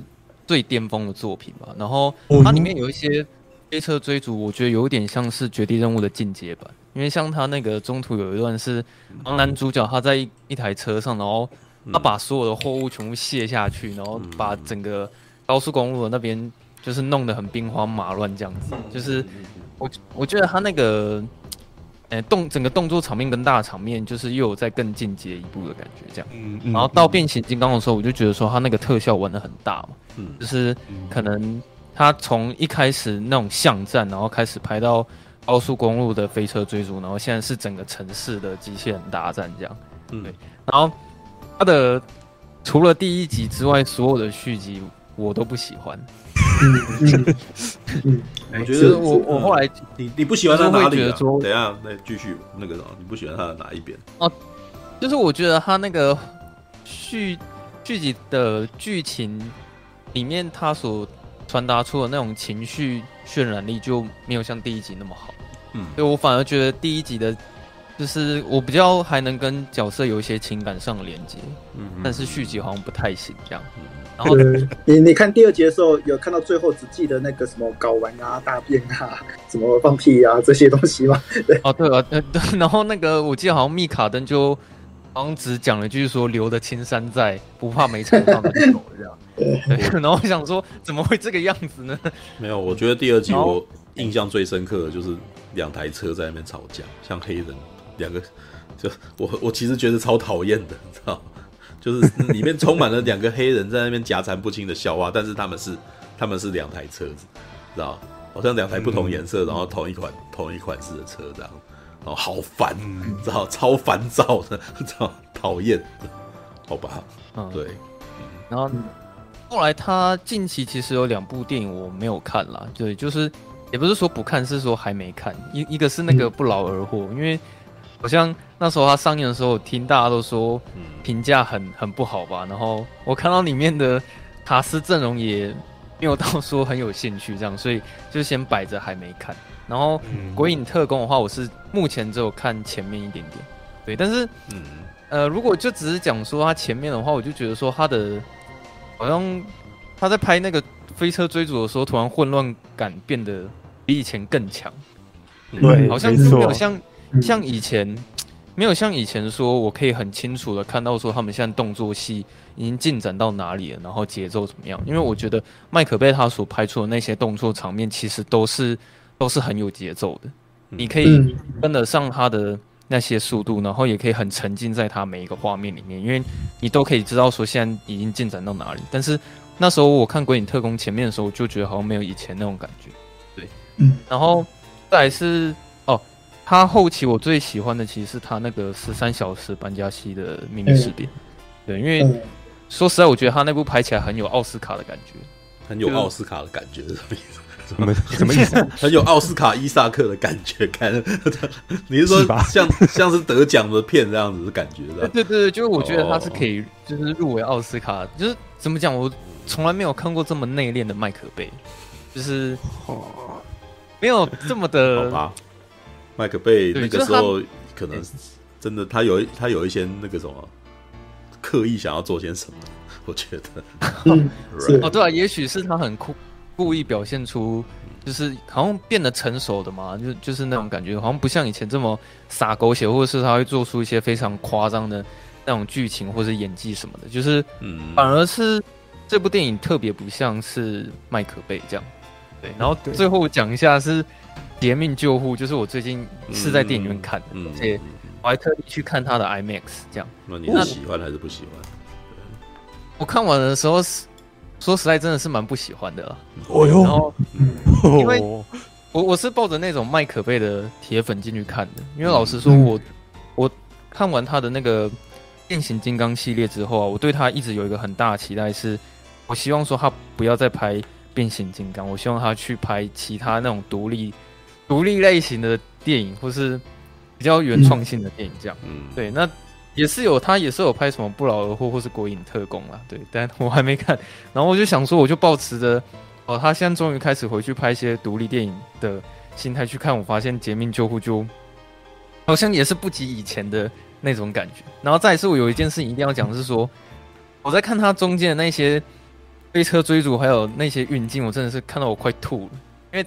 他所有的镜头会晃得很夸张，然后我有去看他的幕后花絮啊，就是他会叫，好像用那种无人机吧，就是那种，嗯，有点像飞机，然后抓着摄影机，然后这边乱绕，然后三百六十度，然后感觉，然后麦可贝在对那个飞机画圈圈这样子，然后就是会疯狂的三百六十度乱转，然后他这种用的有点太泛滥，所以我看到中间的时候，我一度有点不舒服，然后有一个地方我真的快。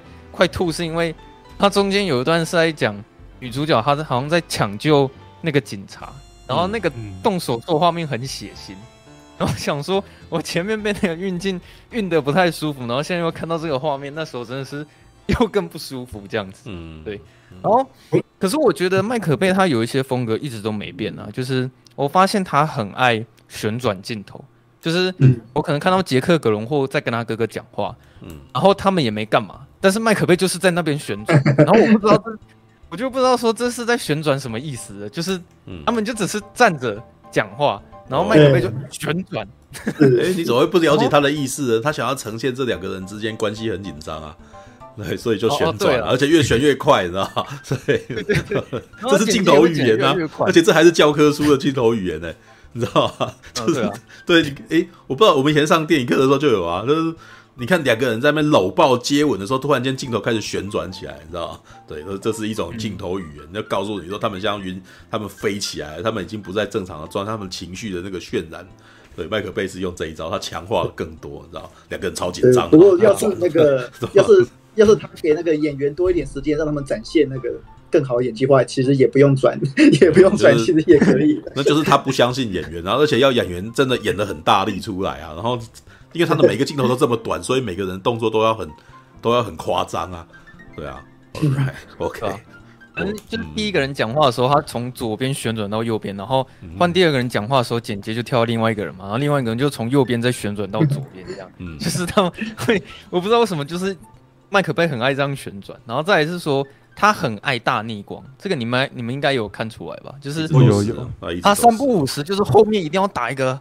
很闪耀、很很强烈瓦数的光从后面这样洒进来，然然后他又很喜欢，就是用那种黄昏啊、夕阳啊，然后大逆光，然后整个洒在那个角色身上，就有点，就像醋哥刚刚有讲说，他就是很会拍广告那种感觉了，嗯，对吧？其实我觉得他连打光也也是这种风格。然后我有看得出来，他调色其实他的饱和度都会很高，他好像很喜欢很饱和的颜色，然后它的颜色其实都会偏黄。对对，我觉得这好像是他喜欢的类型。我觉得他几乎每部电影对比度高的颜色，对，对对对对对，所以就很浓郁。所以你看他喜欢的女孩子都是小麦色肌肤啊，知道吧？嗯，对。然后可是我有一个意见是说，他为什么这部电影里面的女主角长得那么像梅根·福克斯？没有，我就说他挑他对那个什么女性的样貌就是有这种要求，所以一直都是这样子。他喜欢的是比较野性美的女孩子。你自己看那个，从这这一点，从绝地任务的时候就开始了。尼可拉斯凯奇的女朋友，就是这种状态，对，就是那个样子，你知道吗？对啊，然后一直到现在，他我觉得梅根福克斯那个基本上是他的天命啊，知道？我觉得他到梅根福克斯的时候说，我靠，我要的女人就是这种的，你知道吧？所以，然后我真的觉得他们俩梅根福克斯跟他真的是相爱相杀，你知道吗？事实上，麦克贝很需要梅根福克斯，知道？可是梅根福克斯又觉得可能。一个演员本身来讲，又觉得他自己被被物化的不爽，知道？他就在那边不爽，所以他就反抗啊，对啊。但是没办法，因为这个什么，事实上成就他名声的就就是麦克贝啊，对啊。所以，嗯、好吧，这两个人相爱相杀，对。这其实后来梅根福克斯又回去演麦可贝监制的《忍者龟》。靠呀，对，哦，还有忍者龟，那是他监制啊。梅根福克斯最近有烂。梅根福克斯最近好像要去演那个喜威斯史特种那一部，那叫什么？敢死队。浴血任务。呃，浴血任务的第四集。对。哎、欸，那个那个那个没有完结哦。没有，那怎么会完结？他们想要继续，能够只要能够继续吸金就继续吸金啊。对。哦，因因为我记我记得那个不是第三集就那个吉伯逊那个反派嘛，对不对？对啊。对啊，怎样。然后后来就没有了。没有啊，那个什么，这就是让蜘蛛人为什么拍完第三集，你觉得差不多还是会继续再拍啊？就是他还有、oh. 你，你必须要那个在电影的那个环境里面，基本上只要有可能还有继续，就会就会持续的拍下去啊。对啊，嗯，哦，就是为什么？因为大家想要看续集片啊。对，就是能有可能拍续集就继续拍续集，不过。看样子，那个什么席维斯史特龙这一次应该只是客串而已了。对啊，哦是哦，我光光是看他的海报我就知道了。你有的是那个什么，我不知道你们你们会不会注意到这件事啊？你看一个海报里面的人头大小，你大概可以知，就大概知道，就是他的他在这部片的戏份有多少，知道有多少？对，就是这年头那个最常看到的那种海报就是人头泡泡海报，知道伊藤润这个风格的海报，嗯、你知道，就一群浮在空中的人头的那个泡泡，对，然后那个头的大小大概它的代表它的分量有多少啊？当然偶尔也会有，嗯、偶尔也会有那个例外的，就是如果有的时候那个演那个他们找到一个大明星来客串，然后他戏他在里面戏不到两句的话，然后他还是会把他头做很大一个，你知道吗？为什么？因为他可能是那个什么，我那个可以拿来骗你进场的东西，对。但是我注意到那个什么。这一部他的那个海报啊，他特地把席维斯史特龙变不是第一个，你知道吗？他是写 and 还有席维斯史特龙，嗯，光这一点就大概知道他的戏份应该不太多，但是是就不是主角啊，特别位哦，对，and 是一个特别位，and 就是 and 通常是那种重要，然后会让你注意到他，但他不是主角的那种演员，要绿叶，对，就比如说像那个什么。诶、欸，看一下，像像那个有啊，这这一次蜘蛛人、嗯、他们蜘蛛人那个，嗯、他最新那一集，他那个嗯，有 and 加菲跟那个加菲跟那个谁，都他们就是挂 and 对，跟跟托比他们就是挂 and 跟 wish 啊，对，对他们就是他们就是这种等级，对，嗯、所以。他们那个英文那个英文的这种演员排名其实很有很有奥妙在里面，这样。And 都是就像你所说，就是哦。诶，可能不是重要角色，但是特别请了一个重要演员来演这样子，叫做特别客串哦。如果以香港拍电影的那个叫做特别客串啊，对，那个角色可能是诶主角的长官，他刚好是这请一个哦有有点名望的演员来演，那他可能会挂 end 这样子的。对，All right。哎，那大侠，嗯，哎，那那这样我算是有回答到问题吗？对对，不过我希望那个对有有机会可以去看一下那个不劳而获的不劳而获对麦克贝的那个优点跟缺点都在都在里面。我我我觉得啦，你你对绝命优点缺点大放送，可以这样讲的。因为刚刚一直在思考说，为什么那个什么非线性没没有喜欢那个劫命救护？我后来觉得，你跟我可能最大的差异点在于，我有看不劳而获。哦，是这样。你有你有看？我下礼拜去看。你有看《鬼影特工》吗？对。呃，我只有看前面一点点而已。对，就是我下礼拜也把它看完了。嗯，没有来不及了。那个什么，基本上就是我跟你的不一样的点，就是我在这之间都还持续的有在看麦克贝。就是什么？我刚刚也在想这件事情。班加西的秘密士兵哦，劫那个什么不劳而获，就是干被他烂被他恶心了一回这样子，然后再然后再来看那个什么杰命，再来看那个什么。诶，事实上看杰看那个不劳而获真的有很大的影响哦。我就是因为看了不劳而获以后，然后再看鬼影特工，觉得看鬼影特工还不错，你知道？看真的，因为不劳而获真的太可怕了，知道？然后再然后。接下来再看《绝命救护》哦，《绝命救护》也很不错，《绝命救护》比那个什么也那个比比《鬼影特工》好的更多，你知道吗？对，就是说对对，所以我看完之后，看麦克被回魂，你知道 对？是是是，就但是这样讲的，他好像是从二十分回魂到四十分的概念，大概是这样子，没错。但是就是如果你是看完《变形金刚五》，然后再看《劫命救护》，你就会发现说，哎干，好烂。的那种感觉，你知道？虽然变形金刚五也不好啦，但是变形金刚五，欸，你如果哎、欸、看完变形金刚五去看绝命救护，你会觉得绝命救护是超级屌的史诗片，因为变形金刚五太烂啦。不是，但是变形金刚五的定镜很多，算是多的啦，知道？变形金刚五至少它有在一个比较久的叙事，然后比较有那种比较浪景，然后没在干什么，然后有一个那种漂漂亮亮的画面，有人走出来，哦，就是它的。也是麦克贝流的拍片方法，只是麦克对，只是他拍片的方法是那个什么远景的广告的那种东西，知道？因为劫命救护比较 比较没有啊，知道？然后自然，然后刚我要回应那个什么大逆光这件事情，你知道？我那时候就很想吐槽，说 说。所以那个什么，你看麦克贝的那个大逆光，然后再看 J J 亚伯拉罕在星际争霸在里面抄他，然后那一群人还在那边说亚伯拉罕光，干什么亚伯拉罕光个屁，你知道吗？他在抄麦克贝啊，你你觉得蛮你你觉得 J J 亚伯拉罕在后面还有在那边逆光吗？不过那个麦克贝也没有玩那个光玩的像 J J 亚伯拉罕那样啊，就是他就是不知他就是太夸张，是就是因为他不知道怎么学他嘛。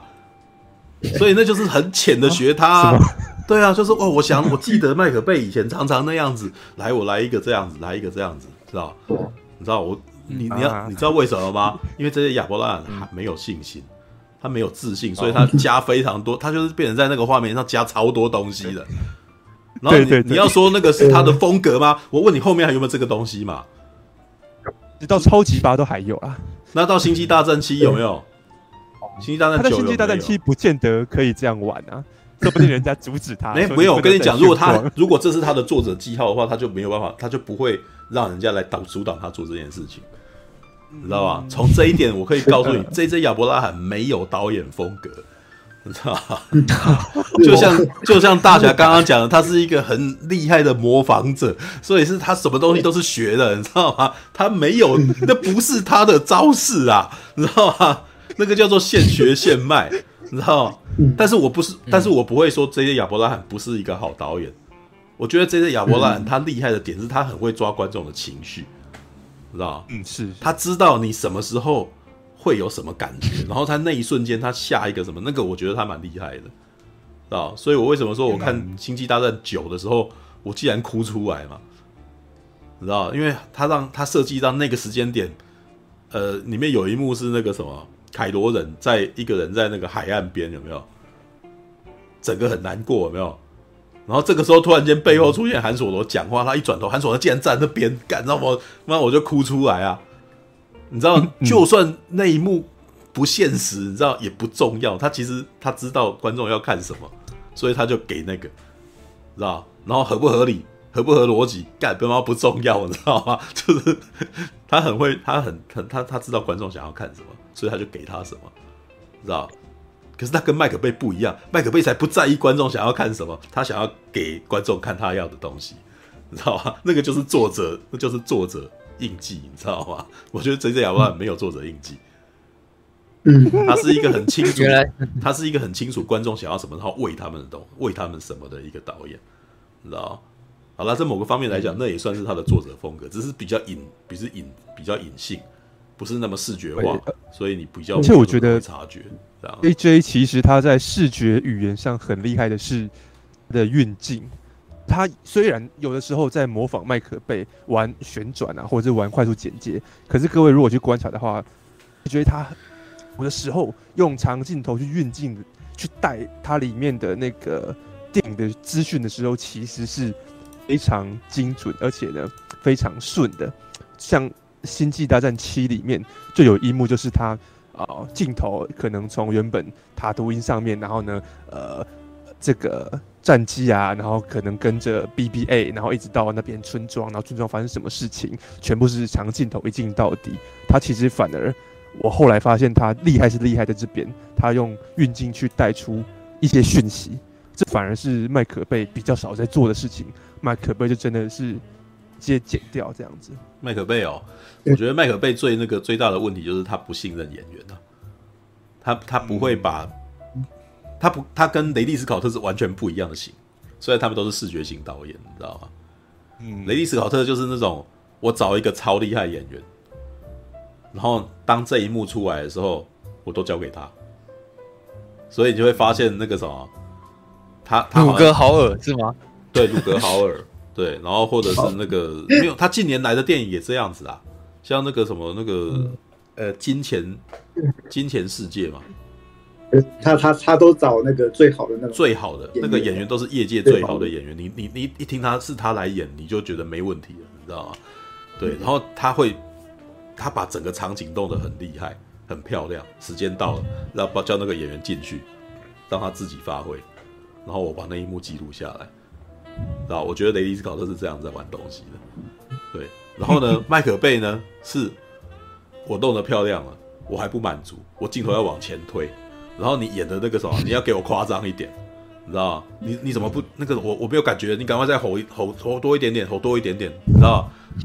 连安东尼霍普金斯在他的电影里面都歇斯底里了起来，有没有注意到？在变形金刚五里面，是，对，所以是嗯。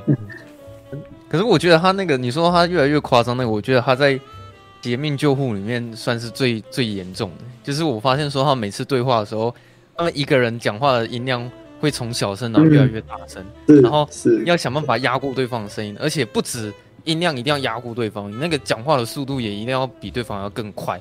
然后他那个剪接的时候又又又要剪得比那个对话更快，对啊，所以你就会看到那整个画面就是两个人一直互吼，一直互吼，然后。不断的喊叫，不断的喊叫，然后剪接一直剪下一个，下一个，下一个。其实，其实就我觉得这个是，嗯嗯，对我一直我就一直很怀疑，为什么他那个杰克·可伦霍要对那个油漆颜色一直在那边叫。我在看那个什么蓝色、红色，我就觉得你在那边叫什么？真的很烦。对啊，就我觉得某个程度来讲啊，视觉型导演大家都会有类似的问题。就像刚刚讲东尼·斯考特，他五十几岁、六十几岁的时候也那个样子。知道，就是就会就会拍出女魔杀那种东西来，知道？他对于他的视觉的探索会一直往前走，然后有的时候会超过大众能够承受的范围，对。但是他还是很想弄，他很想试看看，所以就会拍出实验风格很强烈的东西，对。嗯，但是但是一样的情况就是像麦克贝这样子的人，你知道，他如果要赚钱，他其实应该要知道他自己某个情况已经超越一般观众可以承受的范围了。要有要有制片把他拉回来，让他重复他过去的自己，要不然他就会走到观众不知道的地方去。哎、欸，我在想，如果是雷利斯考特导那个 Abyss，对，他会找哪三个演员来演这部片？的？你说那个杰杰克·葛伦霍没有雷利斯考特吗？对啊，如果他不会导这种片啊？没有啊，假设嘛，因为我们刚才聊到雷利斯考特。我觉得他应该会找班艾弗列克、麦特戴蒙还有亚当崔佛吧。你这这是目前他最 喜欢的几个人啦。对，没有对。不过男主角有可能是亚当·崔佛，哎，如果是他那个那个可能或可能是亚当·崔佛演的。没有，也有可能他最近才那个什么，才才把那个艾昆·费林克斯再叫去拍拿破仑啊，所以那个艾昆·费林克斯可能也会被找被找回来。罗素·克洛有一段时间是他常常用的人啊。对，哎是，对，就是呃，想看看哦，那个。我觉得那个什么雷利斯考特最接近《劫命救护》这个故事的电影，应该是《魔鬼女大兵》，知道吧？哦。哦，对，是威尔史密斯他老婆？没有啦，开玩笑，不是威尔史密斯他老婆，就是就是他 他大概九零年代的时候比较常拍这种东西，就是那种比较格局稍微小一点的中成本电影。对，因为如果你有看《魔鬼女大兵》，《魔鬼大女大兵》事实上故事蛮简单的。然后，而且我觉得，我甚至都觉得那个剧本有点狗血，你知道这其实是雷利·斯考特比较比被认为是他比较差的作品之一啊。对，对，那魔鬼大兵就是那个时候感觉起来比较。自己看完，我那时候看完也没什么感觉的。小时候看的时候，就哦，一个故事就这样结束。我对于魔鬼女大兵最最重的感觉是最后的打仗，知道吗？他他那个什么拍拍战场戏的那一幕。不过后来我觉得他拍战场戏有点太。太太太公式化的那种感觉，他的影像语言他那个比较公式化，对。而他黑黑鹰计划那就就变得很那个对啊不一样。但是黑黑鹰计划就感觉起来他有认真在想要去做一些设计或者什么。魔鬼女大兵最后的那场战场戏是他必须要做一个，那这一场训练必须要有一个结局。事实上，那个剧本应该是跟捍卫战士同一种逻辑，你知道吗？嗯，对，他跟捍卫战士，因为我最近再重看一次捍卫战士，我发现是一模一样的逻辑。啊，你进去一个地方参与训练，然后你那个时候遇到了中间中间遇到了非常多的问题与困难，然后最后你结训了，但是结训一个还要有一场戏是证明你自己的，所以真的要进入战斗，知道吗？所以所以捍卫战士前面都在 Top Gun 的训练，然后最后就会突然间有一个不知道哪里来的人，然后来攻击。然后你他的那个伙伴们全部都陷入危机，然后他去拯救他们，然后这个时候呢，他还克服他心魔，然后才那个什么真的成为伙伴的一员，这样伙伴也真的认同他了。对，那魔女大兵也是，他前面的训练就是被人家抄啊，然后很明显歧视女性啊，然后他骂回去啊，然后在一那个什么好不容易过了关那样子，但是过了关还没有办法真的证明你自己，要真的去出了任务，然后去打一场这样，然后打那一场我的设计，我那时候就觉得雷利·考特。没有他，他有拍出那个感觉，他有拍出那个紧张感。但是我我那种感觉是，这感觉好像是《冰狗任务》的导演拍出来的战场戏啊。对，因为他那个他那个魔鬼大兵，他最后那场戏，他摄影机不知道为什么一直在抖。对，是那个，但是那个抖，但是那个抖抖的很很规律，所以让我觉得说，我一开始看的时候会觉得哇，好紧张哦。但是我再看第二次、第三次，会发现这个。这个抖是机器抖出来的吧？就是那种感觉，你知道吗？就是他他不没有人性的那种感觉，就就会觉得他好像是很工业化的拍出来的感觉，感觉起来雷斯考特好像没有很认真在处理这个东西啊。对，嗯、对，所以虽然我不讨厌那魔鬼女大兵，我觉得魔鬼女大兵蛮好看的。对，就是 对，但他觉的确是在雷斯考特的店里面比较没有到特别好的一部作品。对，但是。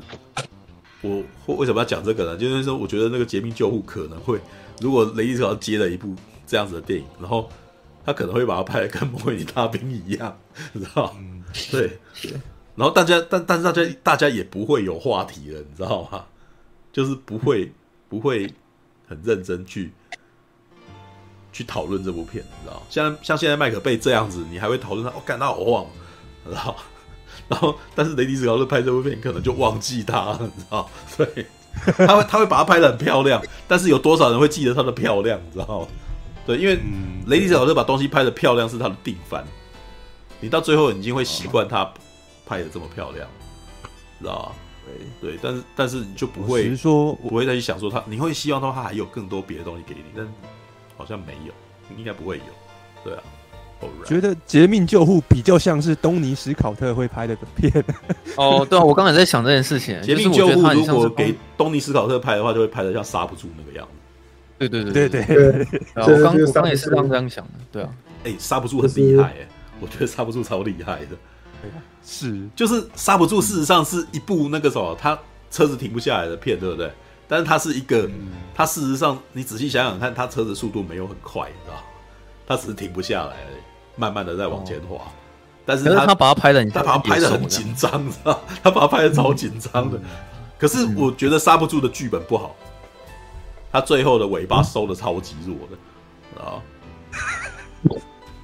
我记得是他有派一个特种部队，然后过去没有车上要救人，可是没有没有没有没有没有没有，就是后来就是成功停下来了，就是就是他他前面有一个大危机，前面有一个那个什么，到处都是瓦斯槽什么东西的一个地方，然后一个大转弯，你就是不能到那边，你到那边接下来摔下去可能会造成超级大灾难，然后就在那之前停下来，好。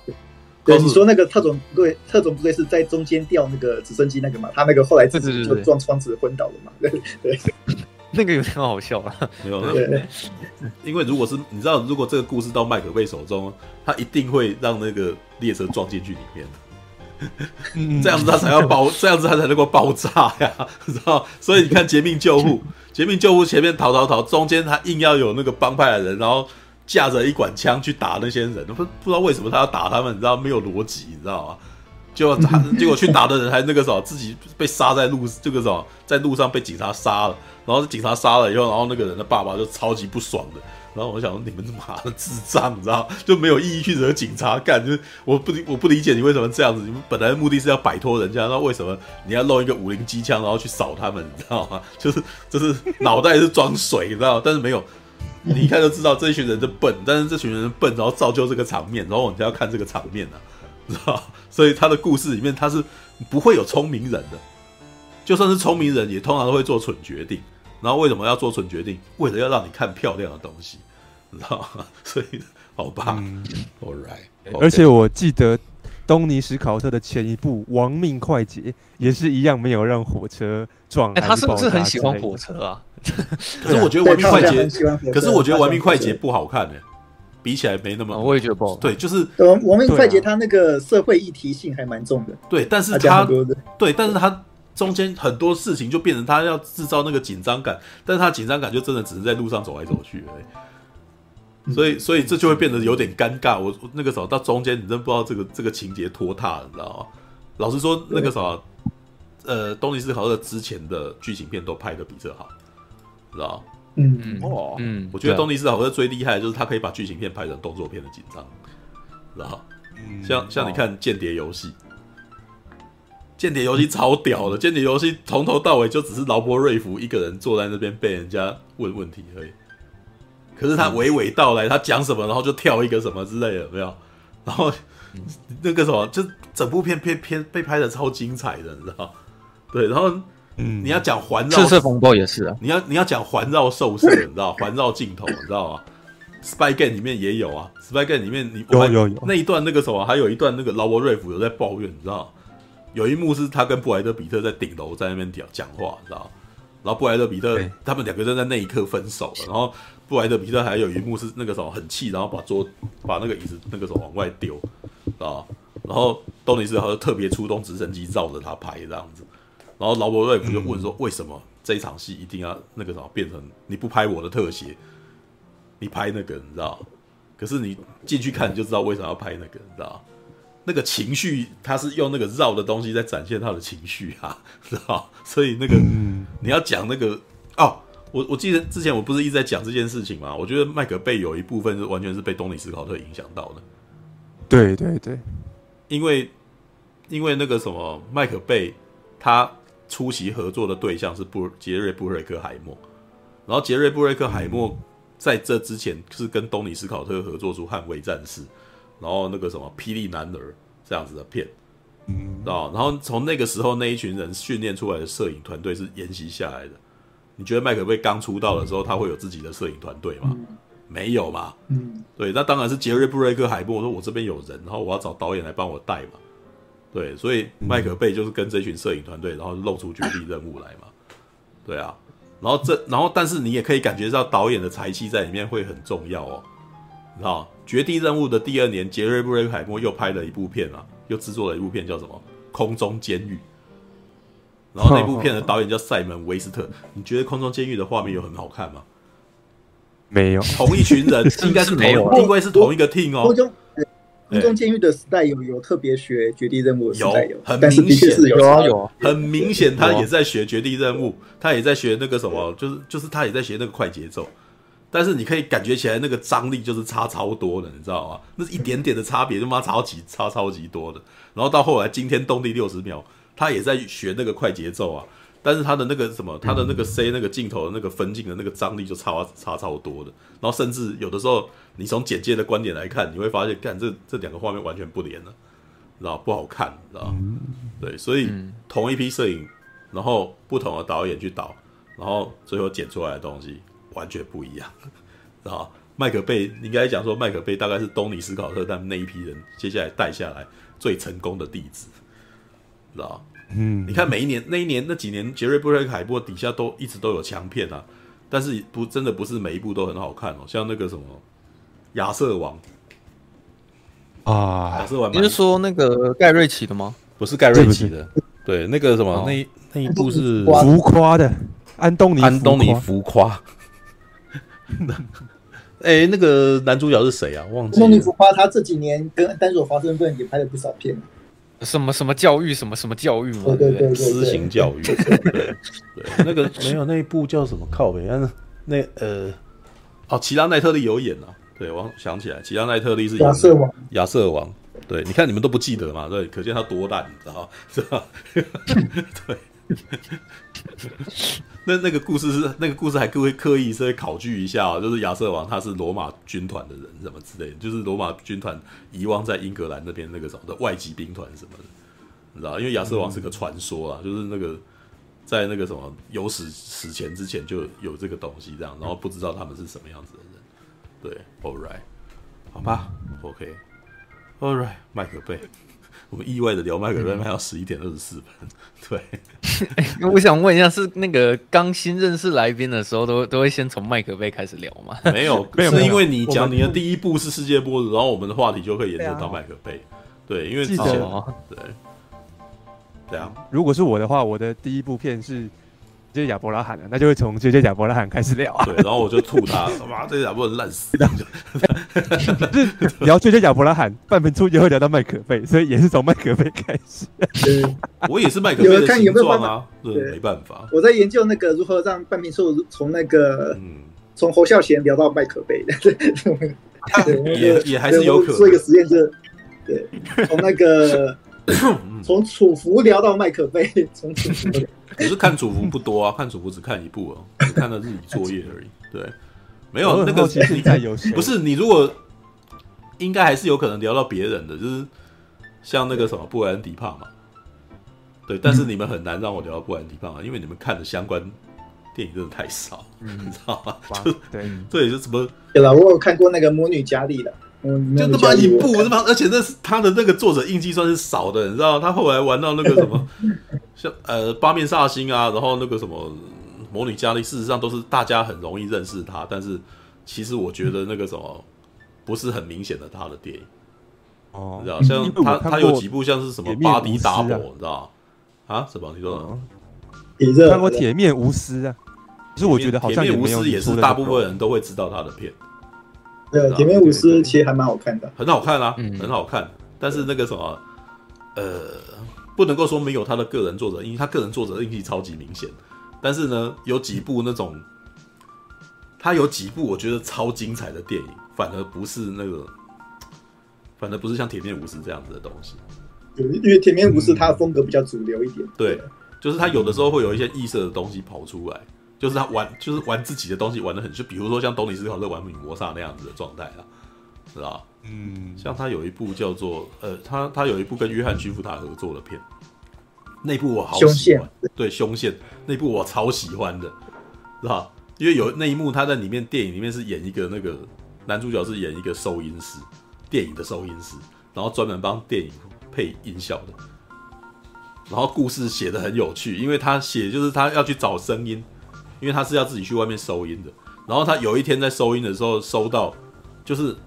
听到那个啥，正好收到，然后遇到一辆车车祸这样子，然后他就下去救人，然后下去救人以后，然后那女生后来就回家。可是他回去找那个啥对声音的时候，他发现在这个车子爆胎之前有一声是枪声，所以他开始怀疑说，他遇到的这个事件应该不是，应该不是一个意外事件，是有人蓄意要去破坏那辆车子，然后他自己跳下去查，知道？哇，感，这这部片超有趣，很悬疑，你知道吗？因为他是一个收音师，他是从声音那边找到线索，但是他要去找东西的时候，他又没有什么经验，所以就变成他要去找他，他必须要那个什么，从他没有经验的地方去找东西，然后故事最后出乎你意料之外，对，然后还有什么替身，替身内部也很有趣，是演一个。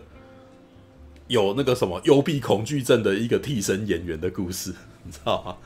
就是他那个什么，每次进去里面都会紧张，然后都会压压迫自己，然后接下来他又要去查一件事情，对，然后还有另外哦，杀机边缘人，杀机边缘人是一个那个有人人格分裂症的一个杀手，他不知道自己是杀手这样子。我感觉他的故事都好有趣，你知道吗？你只要看布莱迪帕玛的片，你都不会无聊，干嘛好好看，你知道吗？所以只是他近年来就是比较，就是有的时候他很很愿意去找那种很特别的故事，然后去诠释它，然后相对起来像是那种呃，比如说像那个什么魔女佳丽啊，像是那个什么，呃，你刚刚讲的那部是什么铁面无私啊，铁面无私。都是相对起来故事比较没那么夸张，就很主流、很王道的东西，知道？没？对，但是也也很好看。就是他就是去接了一部主流片，然后他还是把主流片做的很好看的那种感觉，对，很可惜，就他现在还有在拍电影啊，但是真的就没有进没有进到台湾，对，要是有进到台湾，我真的是很想看，而且很奇怪，Netflix 也找不到，知道吗？可恶，你知道吗？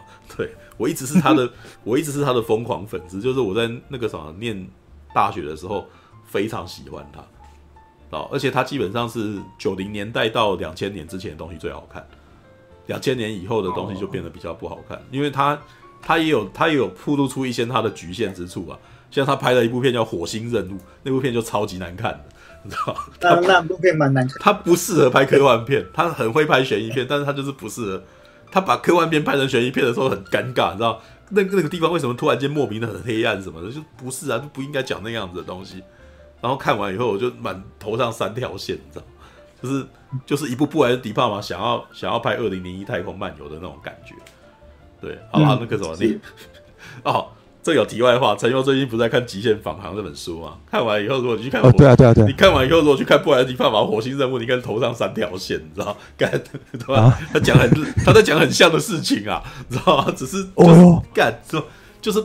不适合的导演在拍这个东西不好看，你知道？就是他没有 没有抓到那个题主题弧味，然后他用他自己的那个今年那个呃月月球陨落也也在讲差不多的事情啊。还我没有我还我还没有看月球陨落哎，我在月球陨落现在你一定要看一下哦，真的吗？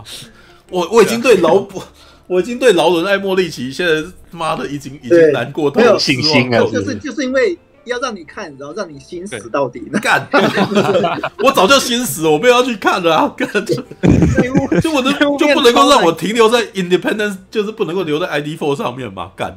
就是 ID Four 是我哎、欸，我人生进电影院的那的第一部片，就是我就是 ID Four、欸。我那时候觉得劳伦爱莫利奇超厉害的，但是那个什么后来也证明一件事情，就是完全一部这部片会那么好看，真的是那个什么天时地利人和，然后就是。写剧本的人厉害，然后他找到一个很厉害的音乐音乐家来衬托他要讲的东西，然后他自己本身也还那个什么经营这些也还不错，你知道？他后面那个什么遇到剧本写的不好的他妈都很糟糕啊，然后什么库斯啊，你知道？对，库斯他是我第一次失望，你知道？高中时候就让我失望，这首搞什么鬼，你知道？对，他后面还有什么史前一万年，妈也好烂，然后怎么会这样，你知道？对啊。好吧，就是没有，他还是有几部好的，像是那个明天过后，年前还过后还不错，还不错，但是后面整个荡掉，然后他的尾巴烂，你知道？二零一二，零一二还可以啦，知道吗？对，你去除他的莫名其妙逻辑，还可以，知道吗？但是都没有像没有办法像 ID Four 那样子啊，对，就是那种，嗯，就是七六七层的 ID Four 的感觉。对啊，至于这个四千一万，你他妈的负分，你知道吗？对，然后库斯拉干嘛也负分，你知道吗？对，然后还什么那个白宫末日。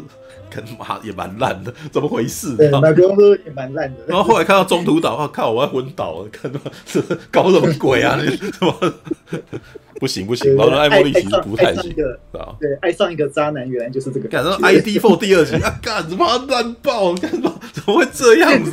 什么？哎，都还是 ID Four 的 IP，你怎么搞的？什么？什么？好吧，就是显然劳勃爱莫莉奇不知道他自己到底那个成功在哪里，你知道吗？好吧，好吧。All right, OK。好，刚刚柱哥说，嗯，这亚伯拉罕没有风格的时候，我有一点，有一点心灵受到冲击。虽然我理智上知道你说的是对的，但是呢，我觉得啊，那个炫光可是我的电影启蒙哎。什么？我刚刚也才听听到说，原来那个叫做亚伯拉罕光哦，有那个时候很常流行亚伯拉罕光，什么哎，什么津津乐道的。没有那个没有，我连连我都不太喜欢那个光哎，连我都觉得因为那个玩玩超这边玩太多了吧？不是，每一秒都有的。哎，非线性应该也是在做剪接工作的嘛，对不对？啊，是啊，我，是啊。你知道，二零零九年的时候，他那部《星际大星际争霸战》出来的时候，我看到的感觉是什么？啊，干，你就贴哈利熊而已啊！妈的，妈的，你说这个这个妈的。哈利兄，我们我们以前在剪接的时候也很喜欢玩这个啊。哦，你贴个逆光跟一个闪光过去，然后你可以让画面看起来有层次啊，你知道吗？看起来这个画面好像变得精彩啊。对，但是这是一种二流手法，知道吗？就连我都在用。看你他妈的一部好莱坞大片，他妈玩这么凶，你是冲他小，你知道吗？这跟跟广告差不多。就我要平反一下，因为有用的好跟用的不好的、啊。你看那个什么《天际浩劫》，就是用的很差、啊，对不对？就很没有层次啊。对啊，天际浩劫。因为其实好哈雷秀，哈雷秀他其实在模仿它那个一些光色光光源，它直接照射到镜头的时候，它产生的一些那种反反射效果。可那个星际之王，它它的哈雷熊就很明显。它它那个不是自然光的效果，它那个是后置加上去的一大堆对各种奇妙光线在上面，就那不正常，它并不是真的，就是那不是正常的，那也不符合那个环境该拥有的样子。对，为什么你在一个剑桥里面会有这么多的逆光呢？你知道？你你是发生什么事情啊？怎么所有人就是为了装逼啊？就是为他是他是为了他就是为了想要让画面更看起来更炫而已。他是啊，想要让画面看起来更炫的。我知道，就跟那个呃，怎样？就跟超级英雄穿披风说出来，或者放播的时候要有那个烟尘呢？对啦，没错啦，就是 power 粉啊。对，你知道就是成龙在打斗的时候，他会在人的脸上面撒个面粉，踢一下，然后这边就有烟嘛，知道吗？就是就是让你觉得哇，这个画面感觉起来就是。哦，这这一招好像超重，他要看到那个流体的感觉，有力道感，要有力道。不过，对，不过，因为像这一招，至少哦，可以让陈又喜欢上电影，对，就代表说，呃，也不这这一招也不是没有，也不是不好啊。至少他吸引到了一些人，对，没有不好，对，这就是让大众发现了，原来还有这招哦，对。只是那时候在我们的 对，只是那时候在我们的眼光来讲，哇干这招也太二流了吧，你知道吗？就是既然出现在好莱坞一流大片里面，然后可以看到我每天为了要糊弄普通客户而做的事情，你知道吗？知道吗？真的，我那时候在剪的那些购物台频道的时候，就是为了要闪，就是你知道，哈利兄还有另外一种特色，就是转场用，你知道吗？哦，我们有的光斑从左边闪到右边，对对对，从光斑照住整个画面，然后从左边闪到右边，然后这一招我们我叫做我自己给他取一个名字叫鬼遮眼，你知道吗？然后鬼遮眼，鬼遮眼，转场就是鬼遮眼，因为你一个画面接起来不太顺，知道？你是不是就干脆闪个光把它走掉，对不对？然后在这一招呢，这种逻辑基本上很久以前是，比如说那种在古代的那种那个什么剪接，它是用冒一个烟。知道，可能他变魔法，然后嘣一声，然后就有烟出现，然后遮住你的视线，然后接下来那个人不见了，有没有？然后趁机钻到底下去之类的，有没有？他不要让你看中间发生什么事，所以他用一个鬼遮眼的一个效果把你弄不见，你知道？然后这一招呢，也常常出现在很多呃日本机器人变身，你知道？你仔细去观察，不是我，哎，做简介的常常在那边看有些没有的东西，你知道？看日本动画的那个机器人辨认，知道他们可能会突然间做一个这样子的动作，有没有？哎，我看一下我这边有没有机器人可以拿来示范一下，你就知道了。所以重点是那个他那个哈雷熊光，对，第一个是跟对离自然实在太偏远了。但你又可以发现到，因为是好莱坞做的，好莱坞等于做的，所以他那个哈雷熊比那种一般剪接软体做的那个漂亮很多，你知道吗？对对，很漂亮。问题是这这这这就更假了，对，就很明显说他就是哦，那不自然，很这样，他已经为了要他为了要让你出没有，可是我们用用鬼遮眼的作用，还有一个一招是什么？你知道，有的时候你剪的很顺，人家很客户还会不高兴，你是不是没有做没有剪啊？所以你这时候就要故意加一个哈利兄给他，让他觉得哦，干这还蛮炫的，你知道吗？看亚伯拉罕就是这样子啊，他就是他就是没有他就是信心不足，所以他一定要弄得很那个啊。对，鬼遮眼是什么？你知道？来一个范例给你，比如说这个机器人要变身，它要变成一辆车，嗯、但是这中间折折叠的过程，它可能会有破绽，所以它会可能边转身边变身，然后一直凸现，可能到这个地方，可能会突然间到这里。然后拉开来，它已经变好了。你可以去看一些那个以前的那个机器人变身的那个动画。然后变形金刚呢，麦克贝事实上在玩这个，你知道麦可贝大概可能有去看那个日本动画的那个变身的方法，然后他就开始告诉，他就发现说，哇，干这个视觉那个很厉害，所以他就会突然间变身的过程中还要旋转转身，然后对他不会像他不会老老实实变身给你看，他会。摄影机在那边绕着这个东西旋转，然后一边旋转一边变这样子，他会绕个三圈，对，差不多。然后或者是他用破水，他他还会不用用平视角度，他可能会用仰拍的方法，但是他会制造一些理由，比如说这个人摔倒了，好吧，然后这个战斗机突然间从你那个什么机器人从你这个什么脚下，从你的那个仰视好像要踩到你这一般，然后走过来，然后突然间在一半变成战斗机飞走，是吧？干他妈超厉害的，你知道吗？变形金刚一的设很多镜头设计都超厉害。但是这个设计基本上有一点是沿用了日本动画八九零年代的那种那个什么战斗机缠斗，你知道吗？按那个板野马戏团那种东西啊，对啊。但是你知道很难跟人家分享这个，因为你必须要同时有看动画又同时有看电影，知道吗？嗯。你如果常常看机器人动画，然后再去看变形金刚，然后你又了解麦克贝的那个什么镜头视距语言，你会发现他们在某个时候结合在一块，对啊。好吧，嗯、这个跟膝关节好，他们说那个，知道？对，要说那个镜头炫光多厉害，多我还还觉得说那个抢救雷恩大兵他那个底片和漏光那个效果还较、哦、还比较难、那个。那个那个那个漂亮很多，那个是有特殊哪一段啊？哪是哪一段？抢抢救雷恩，他很多地方它那个都是底片和漏光那个感觉，你就感觉到哦，哦对，嗯，他那个那个其实那个是底片盒才会有的那种，应该指的是它那边边缘。那个边缘那种边缘有一点点，对，光线有点。啊，它不止边缘，它那些哦，有些只要是稍微亮的地方都会有那种偏光的那种感觉，嗯、那是那底片和漏光那种感觉，对，那还比较有特色。为什么你会觉得这个比炫光有特色？对，那还比较，因为后你你有看到后来有这样的电电影，有有有其他电影用它这种效果吗？呃，它基本上，它基本上引领引领了那个什么后面的另外一部影集也完全这样拍。叫做诺曼底大空降，哎、嗯，是是，诺曼底大空降是当空降，嗯，他应该没有底片和漏光吧？没有，没有，没有，但是他故意，他他但他有故意把色片偏到某种程度，因为它毕竟是影集嘛，它在电视上面，它可能也希望还是残留了某种质感这样子。但你会发现它的那个十六厘米的模仿度还蛮高的，知道吗？对对，而且底片和漏光其实有点像以前那种战地摄影，战地摄影。你那个底片装进去，你不一定装的很稳嘛。嗯，对，有时候可能就会偏偏光漏光那种。很久很久以前那种战地摄影东西都有这种哦，都可能偶尔会出现这种底片漏光的效果。抢救雷恩大兵他就有做到这样子我，想要模仿那个时代的那种战地摄影的那种感觉的。对，这一点就跟那个对那个炫光的意义不一样了。我我好，我要回答刚刚陈佑的这个。你那个软弱的抵抗，知道吗？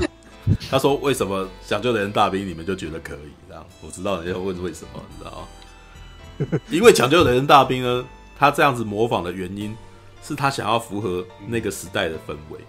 那为什么那个时代的氛围就是现在？因为其实后来那个什么，在大概是抢救雷恩大兵之后啦，探索频道就陆续试出那个二次大战回忆录的彩色版。”知道，就是那个时候，事实上已经有用有出现初期的彩色底片，然后有用来记录一些那个什么战地记录，然后你就会发现，嗯，大概就是抢救雷恩大兵那个味道。也就是说史，史呃史皮博在拍《抢救雷恩大兵》之前，事实上有先去从他的那个什么资源去找到这些东西，可能先看到了，然后才哦想说要去做出这样子的感觉来。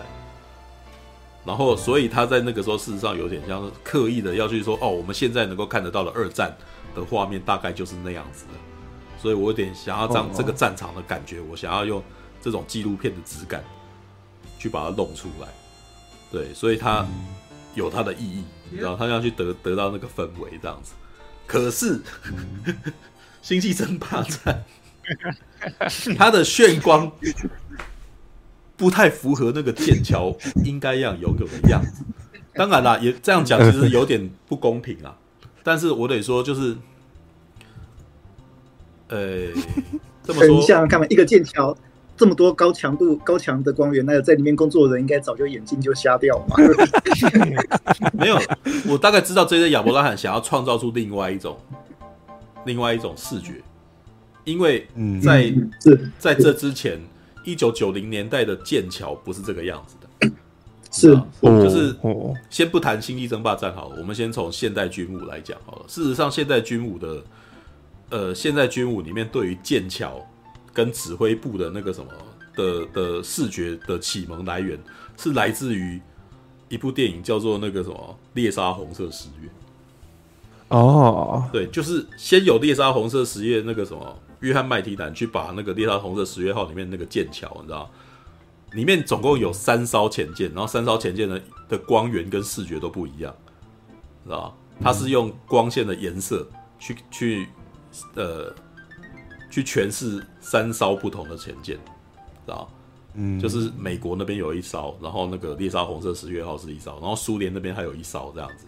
因为大部分的那个画面全部都是在剑桥里面，所以他必须要在穿插、在切换这个画面的时候，要让让你让你切换就立刻知道说这是哪一个阵营的，所以他用光线的颜色去改，知道？就是会有点不一样。然后这个剑桥的打灯方法后来。在东尼·史考特的《赤色风暴》，你知道吗？变本加厉，知道是。对，里面有一幕最明显的就是亚拉冈的那个演员，你知道他在里面是演飞弹管制官，知道然后东尼·斯考特用的厉害的点是他用不同光源照他的脸，然后让你去发现，然后同时这个时候丹佐华盛顿跟那个什么，跟那个舰长那个什么金哈克曼嘛。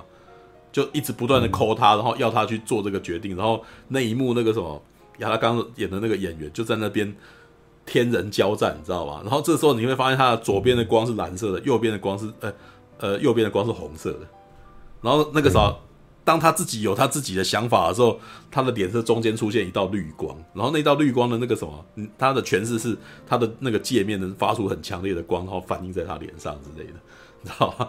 嗯嗯嗯，东尼斯考特那时候就用色温。用光光用不同色温的光源去去做这个诠释，知道？那也可是这个东西基本上一九九零年代就是都被他们影响到了，因为后来库斯拉里面出现前舰舰长的时候呢，你知道老老婆艾诺利奇最喜欢来这套，他很喜欢去找那些电影里面曾经你印象深刻的某一些演员，然后长跟他明星脸的人，然后出来演，你知道？然后所以库斯拉里面。有一幕是出现一个美国前舰军官，然后他都特地设特地设计让一个那个舰长是黑人，长得有点像丹佐华盛顿，然后然后在一片绿光底下，然后在那边看那个东西，你知道吗？对，就是 哦，我跟你讲，那个月球陨落也有出现类似，对他不是，劳伦艾莫利奇也是也也好吧，他也是一个喜欢看电影的人，感觉得出来，他就是很喜欢东拉找一些那种别的电影里面的的形象，然后凑进来。然后你就会看到那一瞬间，哦，好像丹佐华盛顿的那个舰长啊，也在这一部片里面的感觉，你知道？但是找一个明星点进来演，嗯、你知道？对，好，OK，对，维果莫天，我老是忘记他名字了。对，但是也就是说，九零年代的剑桥，它呈现的是用暗光源，你知道？然后战术战术状态基本上是一片漆黑，然后可是呢，会有一些很厉害的，好像很有特色的一些光源从旁边照进来，知道？基本上是黑的。哦，漆黑，但是这好像很合理，因为一片漆黑比较容易专注，你知道？但到这只亚伯拉罕二零零九年的星际争霸战的时候呢，它的剑桥超级亮的，哇，那个什么白花花的，你知道吗？然后白花花的这有一个问题啊，白花花的那个的的剑桥有一个麻烦，就是它就没有特色啊，你你找不到重点啊。那要如何加重重点呢？哈利秀，知道？知道那个事实上，那个他有点一开始在在设计的时候，他有点故意的再去违反那个东西，你知道？像是那个什么，呃，该怎么说呢？就是因为《星际争霸战》之前的几部作品，像是那个《战斗巡航》什么的，你知道吗？战斗巡航那一部，就是他那个他们那个时候的剑桥就已经把它做深色系了，对，做深色系了，所以那个等到《星际争霸战》的时候，他把它做亮。你知道，就是他故意要做的跟他不一样，你知道？对啊，好吧，All right，好，先这样，OK，好了，就不晓得。我刚对我刚刚开了一下那个抢救的人大兵，我刚才说那个底片漏光，对，也不是整部片在漏，他只是在演了大概十几分钟，可能才漏一次，十几分钟漏一次而已。他他不是每个，对，他不是每个镜头都在漏这样。我想说，我刚刚在找，怎么好像找不太到？我也是在找。有个明显是他那个片尾不是那个二本，他自己终于对德军开了枪嘛，他你可以发现他旁边的火就就有漏光感觉，那那一段还蛮明显的这样。嗯嗯嗯嗯嗯，对他那个就是偶尔出现一下，哎，好像说哎，好像是这一卷底片坏掉，但其他底片还是一样感觉。可那时候的那个二战时期的很多影片，就是这样偶尔会坏一下，偶尔会坏一下的感觉这样。对，这这这个其实是很细节、很有趣的。技术小知识这样，嗯嗯嗯嗯嗯嗯，All right。可是我觉得像这种大逆光，我比较喜欢麦可贝的感觉，因为他感觉他的大逆光大部分其实是是用他的那个摄影摄影师的技术去拍出那个逆光。其实，其实，然后我觉得 J J 亚伯是是是是，对对。然后我觉得 J J 亚伯拉罕他比较大部分是 C G 出来的那个逆光啊，因为我当时看幕后花絮啊是。就就亚伯拉罕会在摄影机旁边照照手电筒这样子，所以不确定是不是都是 CG。哦，没有，他 他可以要求摄影师去做出这种感觉来，但是我觉得原因，那个枪，嗯嗯嗯，你说你说，哎，呃，那个抢救雷恩大兵两两小时三十四分那一段，他那个就是很明显漏光，大漏光，二本他开枪那一段，嗯两小时三十四分。兔哥，我放在那个 Messenger，你可以放给观众看，应该是这个画面吧？对啊，我看一下。哎、欸，如果我想要在这边用讯息的话，是要在哪里啊？我有点找不到。没有，这边有那种他们的，呃，我看一下啊。有。哦，我知道你这个，这个，呃，这个哈，这个在一些比较那个什么廉价的照相机是还是会发生啊？对，看一下。哦，这个哦，我知道，我知道你的感觉。等一下，拉盖。啊，那个是底片机漏光，非线性那个什么，这个可能要到那个什么，因为他们现在丢的那个群是我们平常的另外一个群，对，是我们 FB 的群啊，对，FB 的群。哦，你 FB 的吗？哦，FB 有一个群组，可是你有 FB 吗？对，我没有你 FB。有有有，我有。哎，等一下哦，你私讯我，我然后再。才能够拉你进来，对，还是哎，哦，你有陈佑的 FB 吗？哎，对，对，大概是两分三十两个小两二十三十五分那边，二十三十五分那边，那边就很明显漏光很严重。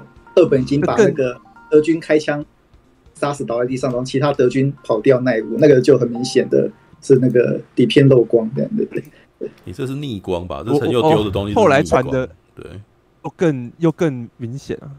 嗯，没有，你现在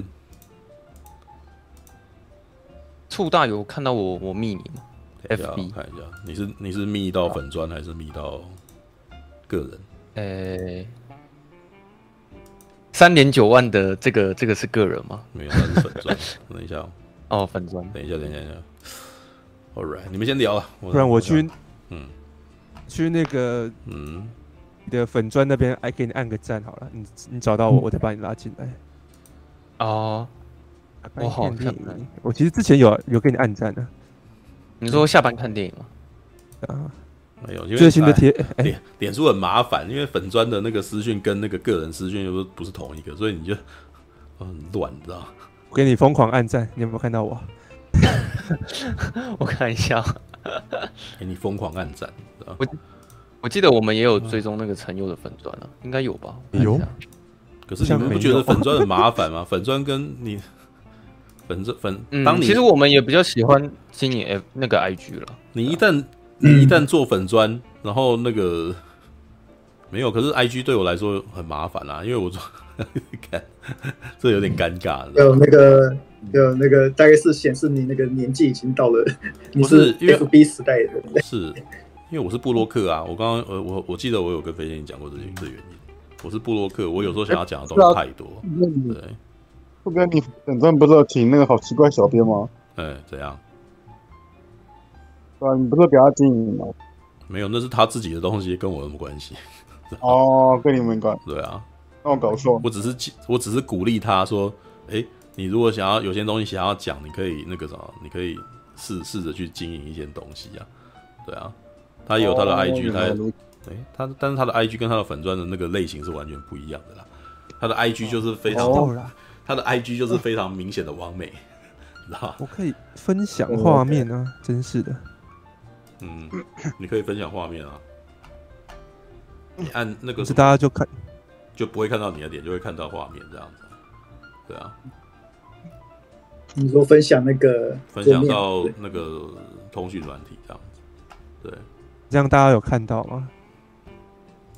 没有，有。啊，我看到。了陈佑的实况，对，有了，我看到了，就看到，所以就是就是这个画面啊，对啊，停止过，我没有看到。这个，就是这个啊，哦，下面下面这一块嘛，对不对？懂了，懂了，这个东西是直线的光线，直线的光源，这是底片和漏光，就是那个，这是这是底片盒光，对，这是底片和漏。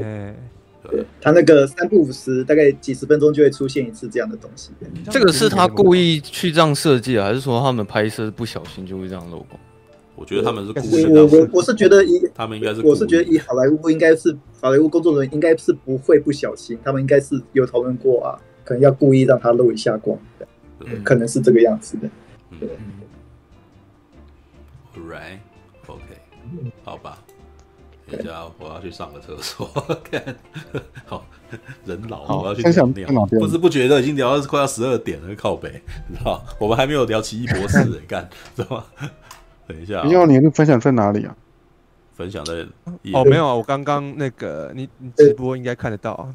对，因为对，没错，透光效果现在有后置可以做，但是那个在一九九八年那个时候应该还没有，因为那个时候，因为他目前那个，就我看他那个。光的感觉还蛮自然的，对，比较不像是后置的那种光，所以我觉得他们应该那个时候拍摄的时候，应该是已经有先讲好，要故意呈现出这样的感觉，然后故意把那个底片和那个漏一点光出来，这样子。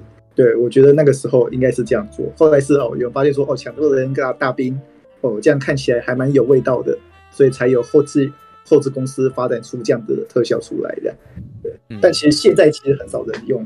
这种效果，我觉得很多文青片都会这样子搞 哎、欸。这种像文青片，他们都是对玩玩逆光啊，没有，因为现在没有底片机啊，对，现在没有底片机，哦，就后置的、啊，对，就是只有用后置的感觉。它后制玩就是玩大逆光的呀，大逆光，然后有一个光晕在那边哦，人很人黑黑的，但是有光晕 glow 显现出来，嗯、但是不是这种呃一条一条直的这样子，整个像底片盒这样子，哎、有。边缘漏光出来的感觉，这样子，对。嗯，但是那个我记得有几个调色软体，它刚好就是有故意有设计这样子的特效出来，让你可以去使用的。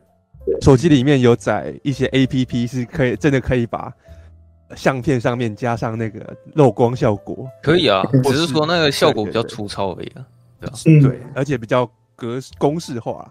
其实那个找到另 另外一个很屌的 A P P，它是专门给相片加上哈利熊的，而且有各式各样的哈利熊可以选，然后你还可以调调位置干嘛，我就可以。我好像用过。